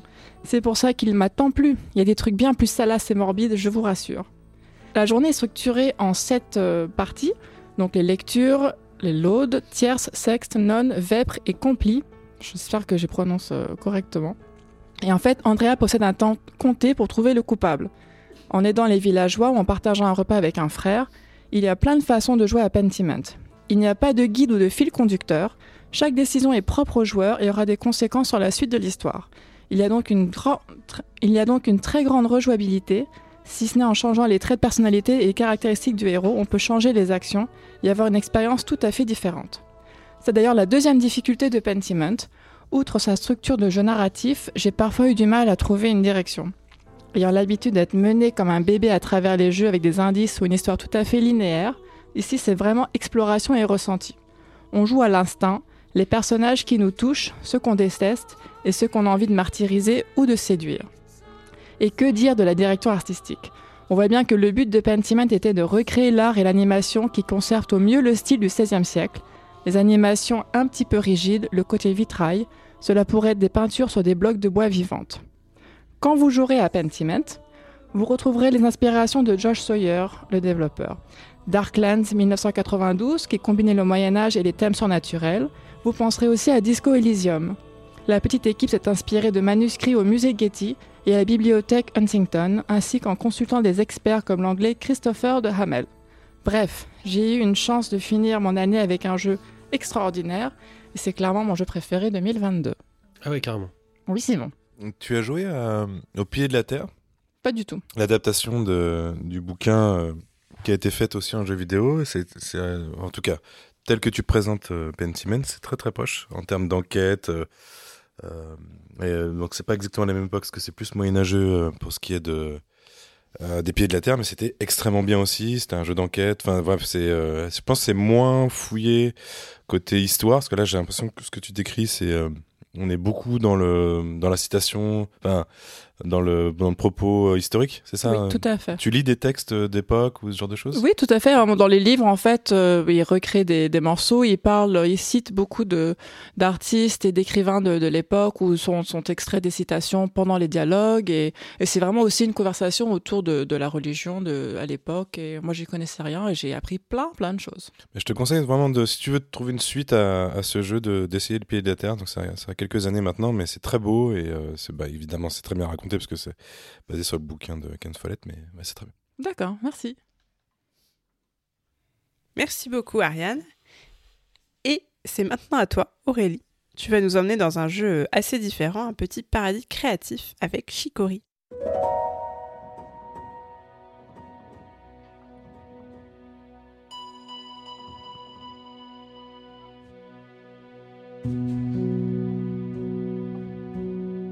Son nom complet est Shikori A Colorful Tale. Je précise parce que si j'écris euh, Shikori sur internet, je tombe sur tout sauf sur euh, le Sur jeu. la Chicorée. sur la chicorée, entre autres. Je l'ai trouvé en cherchant euh, top 10 jeux euh, Switch 2022. Donc il est sorti en janvier 2022. Je l'ai quand même testé parce que je pense que c'est un jeu qui a toute sa place ici. Il est à moins de 20 euros sur euh, PC, Switch, PS4 et PS5. Donc euh, comme tu l'as dit en, en intro, Béné, c'est un jeu d'aventure avec une touche de RPG et surtout la capacité de peindre avec un pinceau. Donc j'ai joué sur Switch et je pense que c'est vraiment la plateforme idéale. On joue un petit personnage, un petit chien ou une petite chienne, on choisit. Et on lui trouve son petit prénom euh, en, répondant à la question l'aliment préféré. Donc moi j'ai joué graine, d'autres ont joué pizza ou poulet. D'abord on est l'intendant d'une sorte de musée. On tombe sur un pinceau magique et on devient euh, le, la personne qui détient ce pinceau magique qui appartient à l'illustre Chicorée. Chicorée qui est une grande peintre admirée par tout le monde et on ne comprend pas pourquoi on a ce pinceau mais on doit aller à la quête bah, de notre propre quête de pourquoi on a ce pinceau. On est dans euh, le village, la province de Picnic et on va découvrir plein de petits personnages qui vont nous donner des quêtes Il y a un côté d'abord exploration, on va ré- résoudre quelques quêtes comme, euh, je sais pas, trouver des habits, avoir le, costume parfait, euh, trouver des ordures, euh, faire des tableaux, faire des cours de dessin. Et il y a le côté aventure où on va devoir comprendre pourquoi on a ce pinceau et qu'est-ce qu'il faut faire. Est dans un monde en noir et blanc et on va tout d'abord devoir repeindre des parties de ce monde parce que les gens se plaignent de ne plus avoir de couleurs. On va découvrir que Chicorée, la grande peintre, est euh, dépressive et qu'elle ne va plus bien, que beaucoup de petits personnages de cet univers très charmant qui ont tous des noms d'aliments d'ailleurs, ne vont pas bien, qu'il faut les aider à aller mieux. Certains sont perdus, euh, d'autres ont plus trop de sens euh, à la vie, enfin, etc. Il y a vraiment cette idée de, trouver du sens à notre parcours, à notre quête initiatique, qui fait que c'est comme si c'était un petit, un petit conte à jouer. Le pinceau est vraiment euh, l'élément principal du gameplay. Euh, on peut évidemment déplacer le petit chien ou la petite chienne. Et avec euh, le pinceau, donc avec son doigt directement sur l'écran de la Switch, c'est pour ça que je dis que c'est pratique, sinon c'est au pad ou à la souris, je suppose. Qu'on doit déplacer le pinceau, on n'a que quatre couleurs, mais on peut débloquer des pouvoirs et on peut avoir des trois tailles de pinceau. Donc avec ce principe de quatre couleurs, trois tailles de pinceau, euh, on va devoir, euh, au fur et à mesure de l'aventure, débloquer différents pouvoirs du pinceau, éclairer un chemin, euh, créer des arbres trampolines, faire venir de la pluie. Plein de petites mécaniques comme ça, un peu en mode euh, puzzle game, qui vont faire avancer dans l'histoire. Ça fait beaucoup penser à Zelda, parce que des fois, on peut pas avancer parce qu'il y a des rochers qui nous bloquent. Ah bah je trouve un élément qui permet d'exploser, donc je fais exploser les rochers et je peux aller dans la grotte. Oh, je découvre le pinceau de lumière, donc là où je ne pouvais pas avancer dans l'obscurité, maintenant je peux avancer. Euh, le jeu il est sous forme de chapitres, comme dans un conte. À chaque fois, il y a un boss à battre pour aller au prochain chapitre. Toujours dans l'idée de d'aider euh, les, les- gens du village à, aller mieux. Quand on est perdu, on peut appeler ses parents et puis nos parents nous disent où aller. Donc il y a vraiment ce côté à la fois euh, quête et exploration, comme je disais, avec tous les mini-jeux qu'on peut faire euh, autour du personnage. Euh, J'ai pas précisé, le jeu il est développé par une petite équipe de 5 personnes et leurs amis, mais il y a vraiment 5 personnes euh, au développement. Et le créateur principal, c'est Greg Lobanov, qui avait fait aussi le jeu Wonder Song en 2018. Là, ce jeu était basé sur le principe de musique, alors que là, Shikori est basé sur le, le principe de, du pinceau et de, de- de- des arts plastiques, on va dire. Voilà, donc... euh, Il y a la musique je- aussi. hein. ah oui, alors la musique, j'ai pas précisé, mais euh, la conception sonore, c'est par M. Alberstadt et A Shell in the, in the Pit. C'est apparemment des personnes connues qui ont déjà travaillé sur d'autres jeux, je, je pourrais pas les citer. Et la bande-son est par Lena Rain, qui pareil a travaillé sur euh, d'autres jeux et qui, qui ce sont des noms connus en tout cas dans l'univers du, du jeu vidéo. Compositrice de Céleste. Ah autres. voilà, c'est ça que je de. Céleste. Bah, Euh, La musique qu'on entend derrière est vraiment très très proche de celle de Céleste. La, la, la, la bande son est vraiment très très cool dans ce jeu. Le, le faut jouer avec le son. euh, c'est euh, très mignon, très attachant, très- vraiment bienveillant. Euh, L'idée du jeu, c'est vraiment de faire une ode à la créativité, à l'estime de soi. Vrai, on est vraiment dans la quête de, de, ce, de ce personnage qui cherche du sens. Et du coup, on a un peu l'impression que par là même, les créateurs ont cherché du sens à faire ce jeu. Euh, on peut tout peindre, on peut, on, peut, on peut créer des motifs, on peut découvrir des tampons. Il y a vraiment ce côté créatif euh, qui est mis en avant. Il n'y a pas de game over, il est assez friendly, même s'il y a quand même des boss un peu ardus et euh, des puzzle games où il faut un peu se creuser les ménages. euh, il reste, euh, je pense, grand public. Pas pour. Enfin, faut jouer un peu, mais euh, assez grand public, on va dire. Euh, Il y a quand même une dizaine d'heures de jeu si on veut chercher euh, tous les déchets, faire toutes les quêtes, euh, rendre tout le monde content. On peut jouer à deux. J'ai pas pu le faire, donc je pourrais pas vous dire euh, du tout. Mais j'ai vu que ça se jouait à deux. C'est à deux en ligne, hein, donc du coup ou- Non, je sais pas. Je Ah, peux pas dire parce que je sais que dans le jeu, dans le jeu, à un moment, on me dit euh, Est-ce que tu veux jouer avec quelqu'un Euh, Il peut se brancher, mais je sais pas si c'est. euh, Non. non, là, je pourrais pas. Je peux pas dire. Je, je dirais que c'est en ligne parce que je vois pas comment tu peux, euh, avec une seule console, euh, manipuler et le, le déplacement et le pinceau. Ariane? Si dans le jeu, tu peux utiliser le pinceau pour faire euh, donc euh, des, des- des dessins, est-ce qu'il y a une option euh, capture d'écran dans le jeu où tu peux Ah sauvegarder oui. tes petites peintures Il y a la- la- la- l'appareil photo. On va débloquer à un moment donné euh, l'appareil photo et on peut prendre en photo euh, nos peintures. Dans le jeu, ce qui est très bien fait, c'est qu'il y a un musée où on peut collectionner des peintures, des peintures qu'on reproduit. Alors on peut s'amuser à reproduire des peintures et elles vont être conservées dans le musée. Euh, des fois, il y a des personnages qui vont nous demander de dessiner des motifs et du coup, bah, ce motif sera conservé et pourra être porté.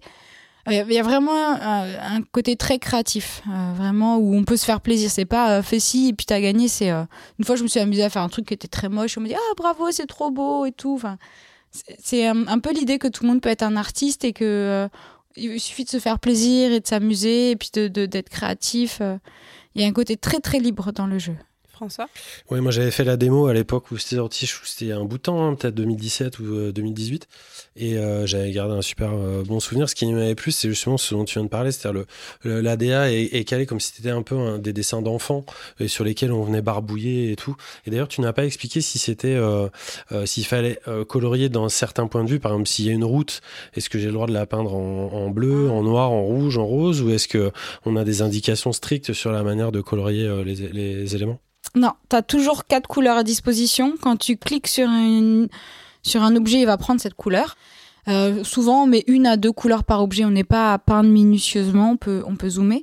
Sur les sols et les murs, par contre, on peut carrément dessiner. Enfin, il y a deux manières de colorier. Soit je clique sur un objet et l'objet prend la couleur du pinceau, donc une des quatre couleurs qui est à ma dispo.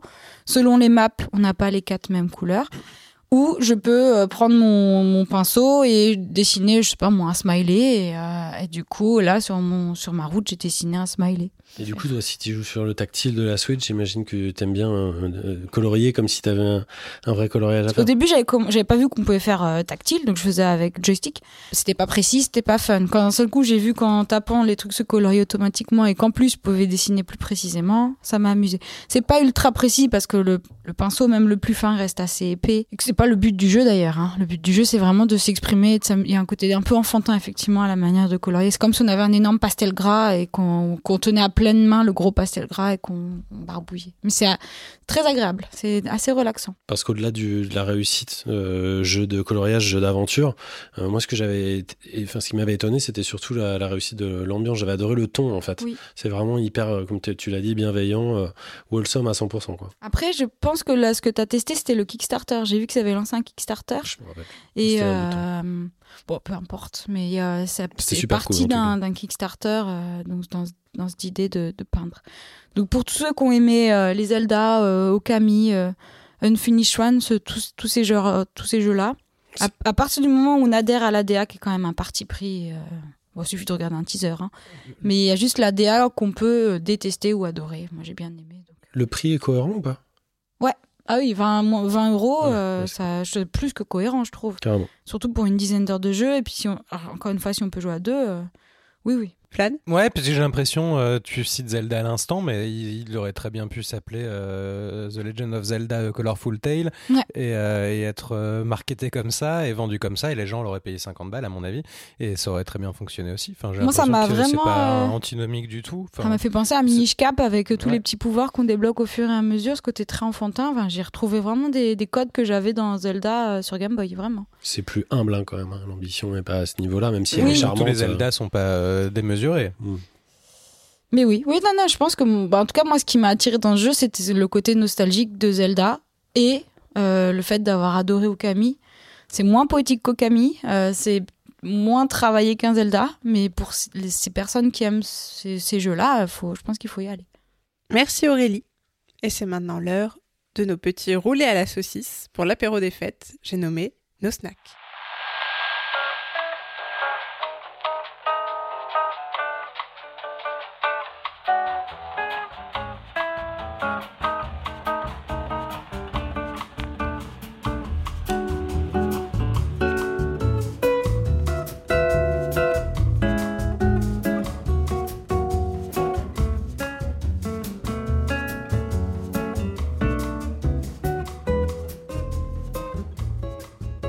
Va commencer par Simon qui est très dissipé. Pas du tout. Comme d'hab. Je suis là. C'est un petit jeu hein, dont je vais vous parler. C'est pas très connu, mais ça mérite d'être connu. Ça s'appelle Across Stitch et c'est le mariage parfait entre Picross et le Sudoku. Et oui. Le but du jeu est de colorier donc des cases d'une grille à partir d'indications de couleurs pour chaque ligne et chaque colonne. Euh, on sait par exemple qu'une ligne possède deux cases rouges et en croisant les indications des colonnes, on peut, comme dans tout, bon vieux Sudoku, déduire quelle case colorier. Knitwit Studio c'est les créateurs du jeu ajoutent très régulièrement de nouvelles grilles qui sont toutes façonnées à la main et avec beaucoup d'amour. Et euh, comme euh, tout bon snack, je fais des clins d'œil à François, ce jeu coûte 2 petits euros. Et, ce pour des heures et des heures de réflexion relaxante. Il y a plein de petits bruitages quand vous complétez vos grilles qui vous donnent beaucoup de satisfaction. La musique est relaxante elle aussi, c'est tout à fait magnifique et ma voix vous le prouve. Vlad. C'est pas le jeu infâme où euh, tu dessines des pandas là avec le truc et enfin j'ai été bombardé de pubs quand je jouais à Archero à cause de toi d'ailleurs euh, à l'époque et c'était vraiment le truc ouais faites ça il y, a il y a des Je, des pandas et tout. Recommence donc super. ma chronique de, depuis le début pour, pour euh, Ouais. Vlad qui n'écoute plus, je pas. pensais que c'était un free to play. Le but là, du jeu est de colorier les cases Oui, d'une c'est grille ça. à partir des cases. Non, T'as des colonnes et des lignes avec écrit 2, 5, 4, machin truc, et tu colories en fonction non, du numéro. c'est un sudoku. Bah, c'est Sauf ce que, que, tu remplaces, tu remplaces les chiffres par des couleurs. Quoi? En gros, chaque case, ça elle va soit être rouge, vert ou bleu. Et en fait, on te dit, cette colonne contient une case bleue, une case rouge et une case verte. Et, et tu fais le lien entre colonne et ligne pour savoir si, c'est, si le, la case doit être coloriée en bleu ou en rose ou en rouge. Regarde. Ah, bah ça n'a rien à voir. ça n'a rien à voir avec ce que tu es en train Mais de dire. pas clair du tout ce que tu racontais. Oh, c'est difficile. Alors, je pense plus que que le mois dernier. c'est c'est vraiment très agréable, c'est très bien fait. Et encore une fois, les les, enfin, les gens qui ont fait ça sont euh, des amoureux de, de leur concept. Ils sont sûrement très pauvres parce que c'est que c'est pas beaucoup téléchargé. Mais euh, allez-y, euh, faites-vous plaisir, c'est euh, c'est très très agréable. Allez enrichir ces gens. Mhm. Merci Simon. François, on continue avec ton snack, un vrai jeu d'enfant. Oui, Lost in Play, un jeu que je surveille depuis très longtemps. Regarde ça. C'est sorti le 20 février euh, de l'année dernière déjà. Ah bon? Je n'avais pas de texte dessus. Bref, c'est édité par Happy Juice Game, qui est un studio de Tel Aviv. Euh, c'est leur deuxième jeu après The Office Quest, qui était sorti en 2018, qui avait d'ailleurs pas mal de similarités avec, euh, avec Lost in Play. Et ça a été édité par Joystick Ventures, qui n'est autre que l'éditeur euh, du prochain euh, Do Not Feed the Monkeys. Donc c'est un éditeur à, surveiller. Euh, un jeu qui a eu le Developer Choice Award de l'Indicate 2022, sur laquelle on n'est pas beaucoup revenu cette année, mais qui a néanmoins existé. Euh, le jeu commence avec un générique interactif du plus bel effet. Les auteurs savent très bien comment me prendre. Ce petit jeu d'aventure et de réflexion raconte euh, l'histoire d'un frère et d'une sœur à travers des paysages surréalistes et imaginaires. Les enfants se perdent et commencent alors une aventure pour les aider à rentrer chez eux. Donc c'est assez simple. Le design est carrément adorable avec une petite DA qui emprunte tout à la fois à Cartoon Network et à Ghibli. Euh, donc c'est un drôle de mélange euh, car absolument tout ressemble à un petit euh, et mignon dessin animé comme euh, on peut s'en rendre compte ici sur le plateau parce que nous avons les images euh, comme tout bon podcast radio qui se respecte. J'ai adoré les sons barzingues et les voix euh, genre espéranto euh, tout mimi. D'ailleurs je peux avoir un petit insert de la voix tout mimi.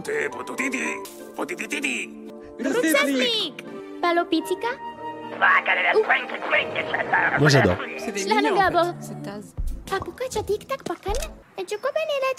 Cosina mali. Enfin bref, tout ça, euh, c'est super, c'est super sonorité, ça fonctionne très bien pour faire s'exprimer les, les personnages. Euh, on a aussi une bonne variété de, de gameplay, on enchaîne l'exploration, les puzzles, les mini-jeux, les donjons, et la fluidité de l'ensemble apporte la promesse réussie de passer un excellent moment cette fin d'année avec ce petit jeu. Un peu, bref, tout ce que n'avait pas réussi Voyage dont je vous avais parlé en septembre dans la Pléiade numéro 56. Deux petits bémols néanmoins. Certains passages de réflexion euh, sont un peu relous, surtout leur difficulté accrue qui rompt directement avec l'accessibilité totale du titre, même si on a une aide, euh, comme dans les jeux d'Amanita Design, euh, devenu un peu une référence dans le domaine. Et le deuxième petit bémol, c'est qu'à un moment, euh, je me suis tellement marré devant l'écran d'une blague que j'ai compris à ce moment-là que le jeu aurait pu être encore plus fou s'il s'était permis d'être plus loufoque, peut-être un peu plus adulte dans son humour. Voilà. Bref, si vous voulez combattre la grisaille et rigoler devant votre écran avec cette coolitude de petits jeux, foncez-y. C'est environ deux heures de jeu ultra sympathique sur PC, Mac et Switch pour 19,90€. So, c'est un peu cher, et c'est un peu cher pour vous, ce que je comprendrais. Ne le perdez pas de l'œil pour autant et attendez une petite baisse de tarif. Mais si vous, si l'achetez avec Across Stitch, euh, ça fait une moyenne de 10 euros à peu près. Pour les deux jeux. pour les deux jeux. C'est très un bien. Ce qui un devient un Ce qui est encore, Encore cher, hein, trop c'est cher, un gros bon. snack. hein. c'est un grac. C'est Un crack, ah, C'est un gras. ouais. Hmm, bref. Merci François pour ce, pour ce petit snack euh, Adorable. dodu. On continue avec Aurélie et un petit jeu de paintball. Mon petit jeu de paintball s'appelle Yoku's Island Express. Je l'ai acheté 3,99€, mais son vrai prix c'est 18,99€. Ah ouais, bah, Allez ah bah Les d'accord. moyennes, les Ouais. moyennes. Contagieux, Ah c'est là là. Les contagieux moyennes, c'est mal. Et c'est jusqu'au 5 janvier. Peut-être que vous l'achèterez d'ici là. Mais c'est une perle. Euh, c'est vra- vraiment mon coup de cœur de 2022. Ça tombe bien, il est sorti en 2018. Alors c'est un jeu de flipper, euh, mélange de flipper, Metroidvania et euh, plateforme. Donc c'est dans un jeu, c'est dans un monde très coloré, très peaceful, euh, sur une île paradisiaque. Sauf qu'une malédiction commence à ronger l'île et qu'il faut agir. Donc on joue un petit euh, bousier qui s'appelle Excuse-moi Yoku. de te couper? T'as parlé de paintball ou de pinball? Ah pardon, pinball. Oui, c'est ça, t'as dit paintball, mais tu voulais dire pinball. pin- J'ai dit paintball et je voulais dire pinball. J'avais Voilà. marqué flipper. Ah, toi, d'accord, c'est pour ça tout le monde. Mais c'est du pinball, hein, c'est du flipper. C'est du flipper. C'est du flipper. T'as pas déjà fait ce jeu, François Euh, si, j'en ai parlé, Ah mince. mais je l'ai pas snacké. Non, je ou, crois euh, pas que t'en C'était pas dans ce podcast. Non. C'était dans une autre émission quelque part ailleurs. Oui, j'en ai Mais déjà oui, parlé dans ai ma vie. parlé, euh. Ah là là. Je l'ai fait, c'est Mais c'était il y a 4 ans, ça compte. C'est ça, ça qu'on a oublié. On a oublié. Mais c'est, c'est, c'est mon jeu d'année 2022 en- sorti en 2018, c'est pas grave. Non. Mais il est, il est tellement charmant, il est tellement mignon, il est tellement drôle, euh, il est ultra addictif. euh, mais dans ce qu'il y a de positif, dans le fait qu'on a envie de jouer, d'explorer. euh, on a les deux gâchettes pour faire rebondir la balle, tout simplement. On avance, on fait rebondir, on découvre des coffres, on découvre de nouveaux personnages, on les aide. Euh, on va sous terre, on va dans la montagne, on trouve des... C'est, tellement plein de mignonitude et de... de... C'est un jeu choubi, comme vous dites. Euh, Ah, parce que tu le dis pas, toi. non, jamais. Ah, bah. Donc, euh, on fait un, donc voilà, on a ce petit bousier qui, a, qui est attaché à, par un fil à, à sa boule, et donc, donc une boule de flipper. Et le but, voilà, c'est de parcourir les niveaux et d'explorer. euh. C'est assez, c'est assez dur hein, comme, comme jeu, non? T'avais pas trouvé Il ça est difficile, il c'est est très long- C'est difficile. long et dur. Il est difficile, mais euh, c'est pour ça que je disais qu'il est addictif dans le, dans le bon côté. C'est que euh, on a envie de, de se surpasser. Si on n'y arrive pas, c'est pas parce que le jeu est mal fait, c'est parce qu'on a été mauvais et qu'on a mal dosé euh, le- les, les gâchettes, quoi. Et donc du coup, euh, très bien pensé. Il y a deux fins différentes selon si on veut le faire vite ou si on veut tout explorer, tout trouver. Et plus personne ne m'écoute, donc euh, Ah, ça complètement. Ah non Je regarde juste que fait.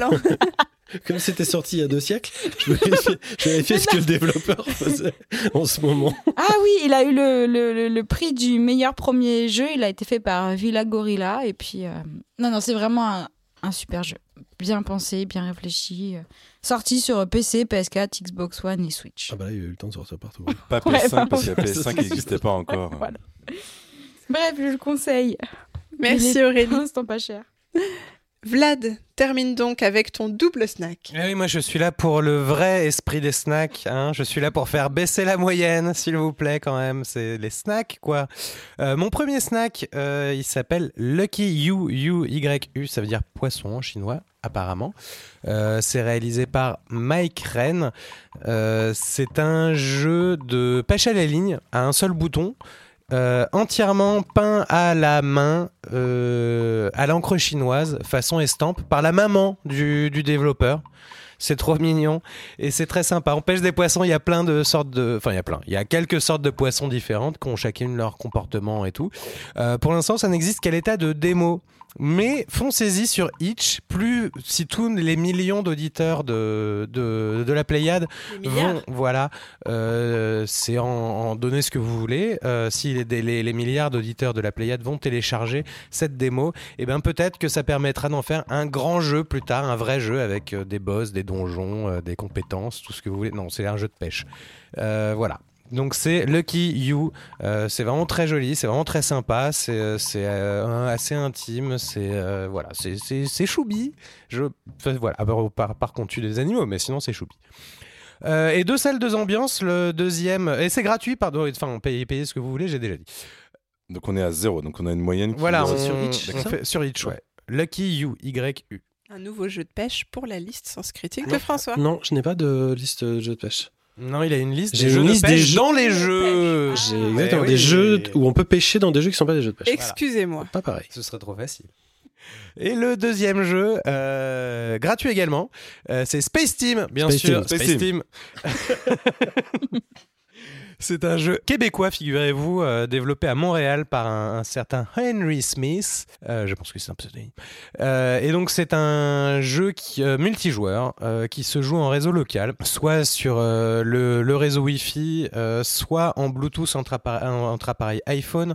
Le principe c'est qu'on est tous dans un grand vaisseau spatial, que le vaisseau spatial va exploser, tout le monde va mourir, mais on a chacun sur notre téléphone un panneau de contrôle avec plein de boutons qui ont des noms complètement débiles et euh, on va avoir un temps limité où on va nous bombarder euh, de, consignes, de boutons sur lesquels appuyer, sauf que sur notre téléphone, on a les consignes des boutons des autres joueurs et des autres téléphones. Donc le principe, ça va être dans, l'urgence et dans un temps très limité, de hurler aux autres sur quel bouton ils doivent appuyer. C'est vraiment très marrant, c'est ça gueule à fond, c'est n'importe quoi. Et François euh, nous a enregistré à l'insu de notre plein gré la première fois qu'on y a joué avec Thibaut et Simon, et ça donnait ça. Mettez la kilowatt sur 4. Alpha, fu- Ah, alpha sur quatre. fusée sur 7. Régiez la, pe- la personne infrarouge. Mettez la pictodynamo sur 2. Trou La noir, trou pictodynamo noir. sur 2. Ah, La tiens, pictodynamo sur 2. J'ai pas, j'ai pas. j'ai Pictodynamo sur un. Déchargez la macro pendule. Macro pendule, c'est pas moi la pic. Ah, qu'est-ce qui Mec, se la passe pictodynamo sur 1, ça s'effondre. Trou tout noir, tout le monde en l'air. Allumez la fibre rochelle. La pictodynamo sur Allumez 1, la s'il vous rochelle. plaît. Pictodynamo, c'est moi, la c'est moi, personne c'est moi. infrarouge, c'est moi. Mettez la prise. Astéroïde, tout le monde de secours.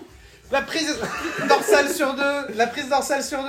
La prise dorsale sur 2, oui, mais elle est, elle est cassée, elle est cassée, j'arrive plus à la à deux, voir. la Pictodynamo à 2. La prise dorsale sur 2. Pictodynamo à 2, c'est bon. Mettez l'alpha fusée sur 3. Lâchez la Maxime qui, qui La Coincez le machine. power machine. Coincez la power Je sais machine. pas comment on coince. Coincez le power machine. Il faut appuyer dessus. Ah, c'est bon, ok, je. Mettez tout le monde secoue, tout le monde secoue. Alpha fusée sur 6. Euh, sur 6. Allumez la fibre chaîne. Fibre chaîne, c'est où je vois- allumez Oui, oui, c'est bon. Euh, perceuse infrarouge. J'ai pas- Réglé. Ouais, j'ai coincé la power machine. Power machine. Ah. Space Team. Enfin voilà, on rigole beaucoup, euh, c'est très amusant, jouez-y, c'est gratuit, euh, c'est que en réseau local, mais euh, c'est super fun. Ouais, c'est sur des appareils iOS et non pas iPhone comme tu l'as dit. Mais, Oui, mais pardon, iOS, importe, c'est, ouais. iPhone et Enfin, c'est et Android aussi, hein. je veux dire, c'est juste le Bluetooth qui fonctionne que entre appareils C'est ça. iOS. Et juste pour faire mon retour, donc c'est jusqu'à 8 joueurs, je crois, même si on n'a Ouais. jamais été à Non, ça. on a jamais, on a fait 4 maximum, c'est déjà bien le bordel. Moi, je vous ai vu jouer à ça de loin avec un œil ultra défiant en me disant mais qu'est-ce qu'ils ont l'air idiots. Jamais je ne m'approcherai de, de ce truc infâme. Et en trois secondes, c'était l'un des plus grands jeux de cette année pour Ah moi. bah, Donc, euh, Gauthier c'est- c'est- 2022 Ah ouais, immédiatement. il faut, faut, faut que vous y jouiez, c'est absolument incroyable. Comment s'appelle le jeu? Space Team. Space Team. et, et à noter que, euh, ouais, du coup, c'est en français et euh, avec une, euh, enfin, c'est le français est très très drôle et très bon. euh, Enfin, c'est tr- Ça fait un très bien moment que ça fait. quoi. existait, hein, c'est 2012, je crois, un truc comme ça, la création du jeu. Ah, non, je crois pas, non. Ah, il me semblait parce que j'avais regardé où était le, le créateur est canadien, je crois. et Ouais, ça- il est me semblait ça faisait long- ça faisait longtemps que ça montréalais. existait, mais je me suis peut-être trompé. Merci beaucoup Vlad et puis n'hésitez pas à aller jouer donc à Space Team. Et on va maintenant passer au dernier segment de cette émission, à savoir les quartiers libres, nos super recos hors jeux vidéo.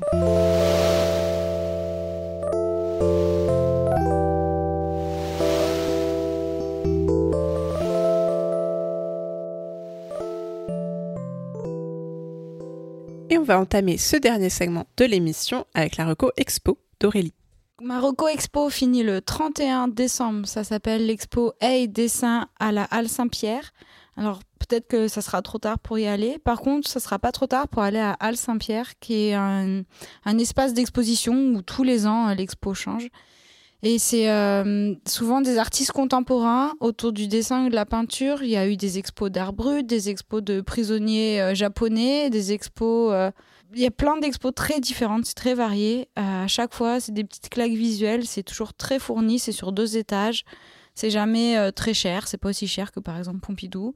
Et ça montre euh, beaucoup, beaucoup, beaucoup d'artistes, euh, soit déjantés, euh, soit euh, très prolifiques. Euh, donc je recommande vraiment cet, euh, cet endroit qui s'appelle donc la Halle Saint-Pierre. C'est à côté de Montmartre. Euh, voilà. Et il y a une très jolie bibliothèque. On en a déjà parlé plusieurs fois, hein, Oui. sinon, pour des expos et tout ça. Merci Aurélie et François, tu vas garder la parole pour nous parler Ah. de ta reco comédie musicale. Oui, euh, bon, oui, alors, bon, parce qu'on me demande, hein, mais euh, bon, moi, il- Parce qu'on me supplie. Euh, moi, je me suis fait embarquer euh, dans un drôle de petit voyage, euh, pas du tout euh, prévu euh, me concernant euh, pour Noël. En fait, euh, j'ai euh, mon frère qui m'a invité euh, voir la comédie musicale Le Roi Lion à Paris. Euh, donc c'est à Mogador. J'avais euh, j'avais jamais vu ça. mais J'avais vu une comédie musicale euh, une fois, mais bon, c'était sur Broadway. hein, vous m'excuserez. Et, et c'est- euh, super agréable en fait. Alors je vais pas vous dire que c'est, je vais pas vous révéler une surprise hein, en vous disant que c'est un que c'est un, un succès puisque c'est une comédie musicale qui a été créée en 1997 déjà, donc qui tourne depuis et qui a drainé des centaines de milliers de- spectateurs. Et c'est vrai que bon bah c'est un truc. Euh, c'est un truc qu'il faut vous voyez, ça dure, euh, ça dure trois semaines comme le spectacle. Faut s'y prendre à l'avance, faut, faut y aller avec son barda. Il y a une entracte, mais c'est vraiment très long. J'ai eu l'impression d'aller en Afrique. C'est une, euh, me regarde pas comme ça, Bénédicte. C'est une, c'est une blague. Ça ne dure pas trois Je semaines. pensais que tu avais dit trois semaines lieu trois heures. Non, non, Je- non, ça dure. Je, je sais même pas comment ça mais ça dure. C'est, vraiment. Faut, vous prenez votre après-midi. euh, je sais pas s'il y a des, s'il y a des spectacles en soirée, mais euh, c'est assez fascinant en termes, euh, en termes de mise en scène, évidemment, euh, ou en termes de De costume. de costumes et effectivement de, de chant. Il y a un casting qui est quand même relativement, euh, euh, relativement intéressant à ce niveau-là. Moi, j'ai adoré euh, deux voix, notamment celle de. Vous connaissez peut-être un, chanteur qui s'appelle Gwendal, Marie Moutou, qui est un mec qui, avait eu des. qui était passé notamment qu'on avait connu dans l'émission The Voice. Et, et c'est vrai que pour le coup, bah, lui, il a. Oui, oui, c'est de la référence.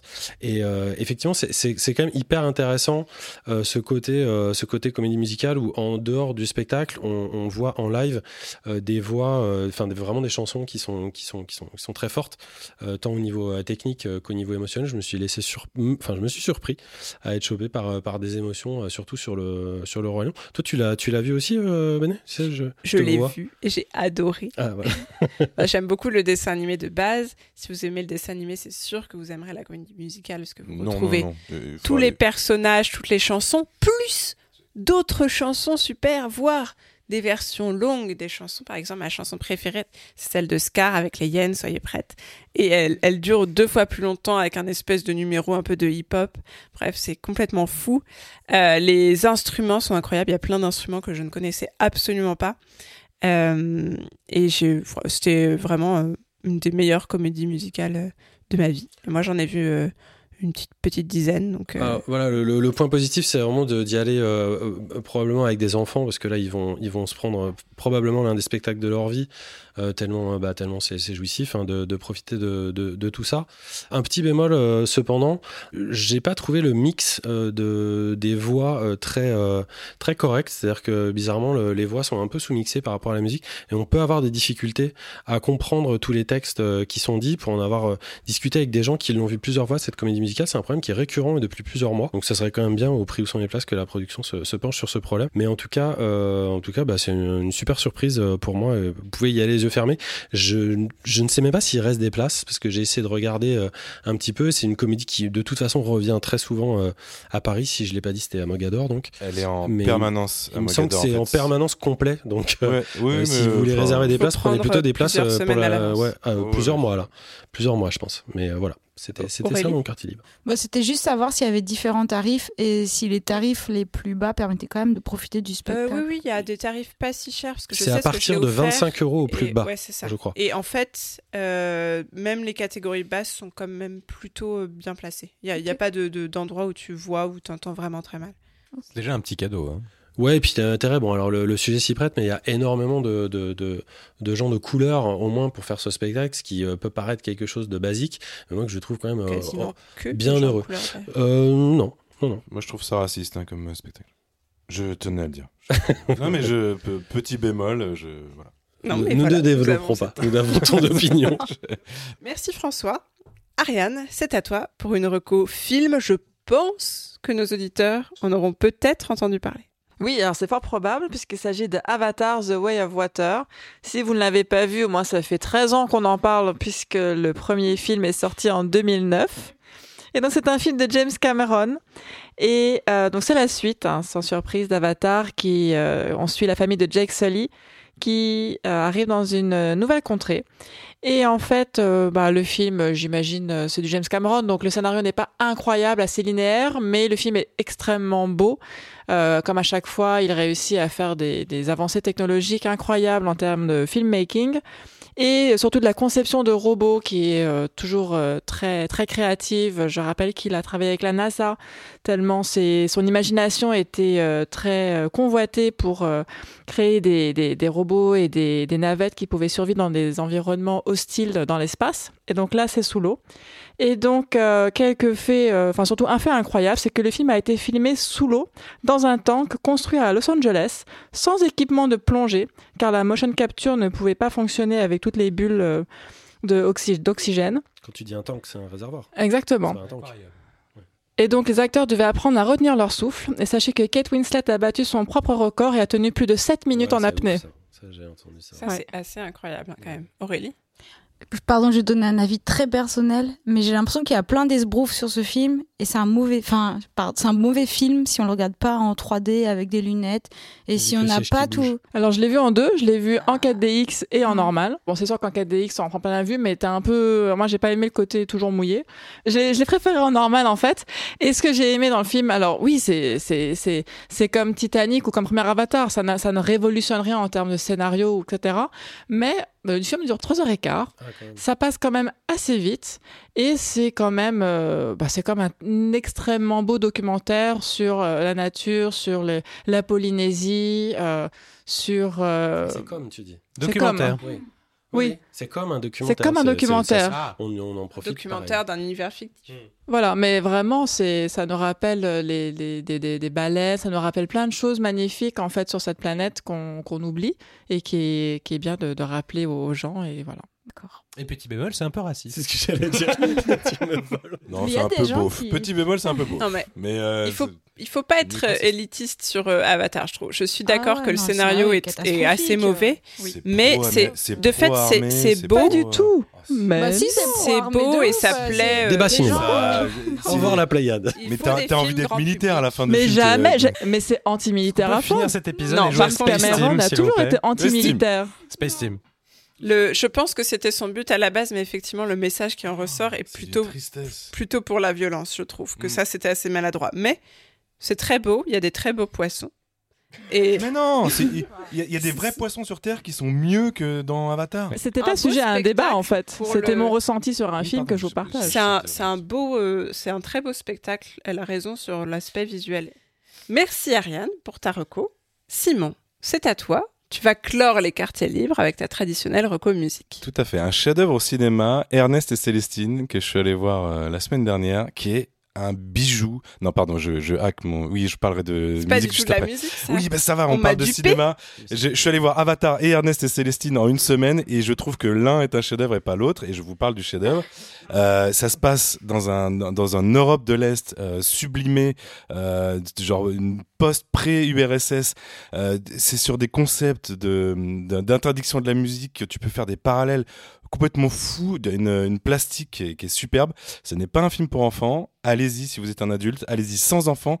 Tout va bien. Allez voir Ernest et Célestine. quand même un petit Non, mais bémol. attends, attends, juste... non, mais c'est pas ça, c'est que c'est pas Ernest et Célestine, c'est la suite d'Ernest et Célestine. Oui, parce que Ernest et Célestine, c'était en 2012. Oui, oui, par Benjamin Renner, qui était. il vient euh, de sortir là. ouais. de la Oui, suite, ouais. voilà. C'est pas le même réalisateur. Je pense que si vous tapez Ernest et Célestine, vous saurez où aller euh, dans votre Il faut avoir vu le premier, le Là, premier ou pas. D'accord. Là, c'est le voyage en charabie. Ouais, c'est c'est Voyage Charabi, mais quelle, quelle beauté, enfin quel, euh, quel chef-d'œuvre, quel chef-d'œuvre au sens propre.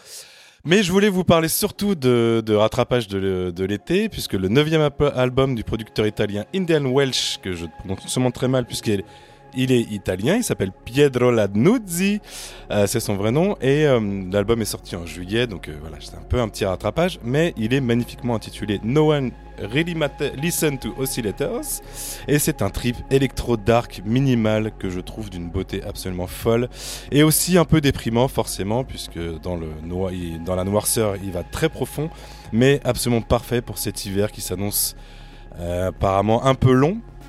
J'ai plongé la tête la première dans son album, dans son monde pardon complexe, et c'est peut-être mon album électro préféré de cette année. Mais comme Vlad nous a interdit de faire des top la Pléiade, je vais m'arrêter ici en ce qui concerne ce qu'on a préféré cette année. Merci Simon. Et on arrive à la fin de cette 59e émission. Avant de se quitter et de vous laisser aller digérer les huîtres et la dinde, quelques remerciements. À la super équipe de la Pléiade, tout d'abord, toujours au top, merci donc à nos lutins chroniqueurs. Merci Lutin François, Lutin Ariane, Lutin Vladimir, Lutin Aurélie, Oui. Lutin Simon. Ah. Merci aussi à notre lutin Master Chief Thibaut et à Calden pour son aide sur la communication de la Pléiade. D'ici le prochain épisode, d'ici l'année prochaine, haha, pardon, n'oubliez pas de nous suivre sur les réseaux sociaux, Twitter, Facebook, Instagram, Discord, on Et est de partout. réagir. De, réagir. Voilà, il y a toujours des petits débats. Pour ou contre?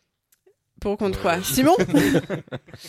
Euh, Si vous aimez nous entendre déblatérer chaque mois, débattre, euh, laissez-nous plein de petites étoiles, comme pour la nuit de Noël, sur votre appli de podcast favorite. Ça nous fera plaisir. Et ça fera aussi plaisir aux nouveaux auditeurs et auditrices chanceux que vous nous permettez de recruter. Merci enfin à vous, chers auditeurs, et on se quitte sur Four Walls de Indian Welsh. À bientôt dans vos oreilles et dans nos cœurs. À bientôt. Ciao, ciao tout le monde. Bonne année. Bonne année. Bonne année Bonne année. Bonne année Et la santé surtout, hein Oui.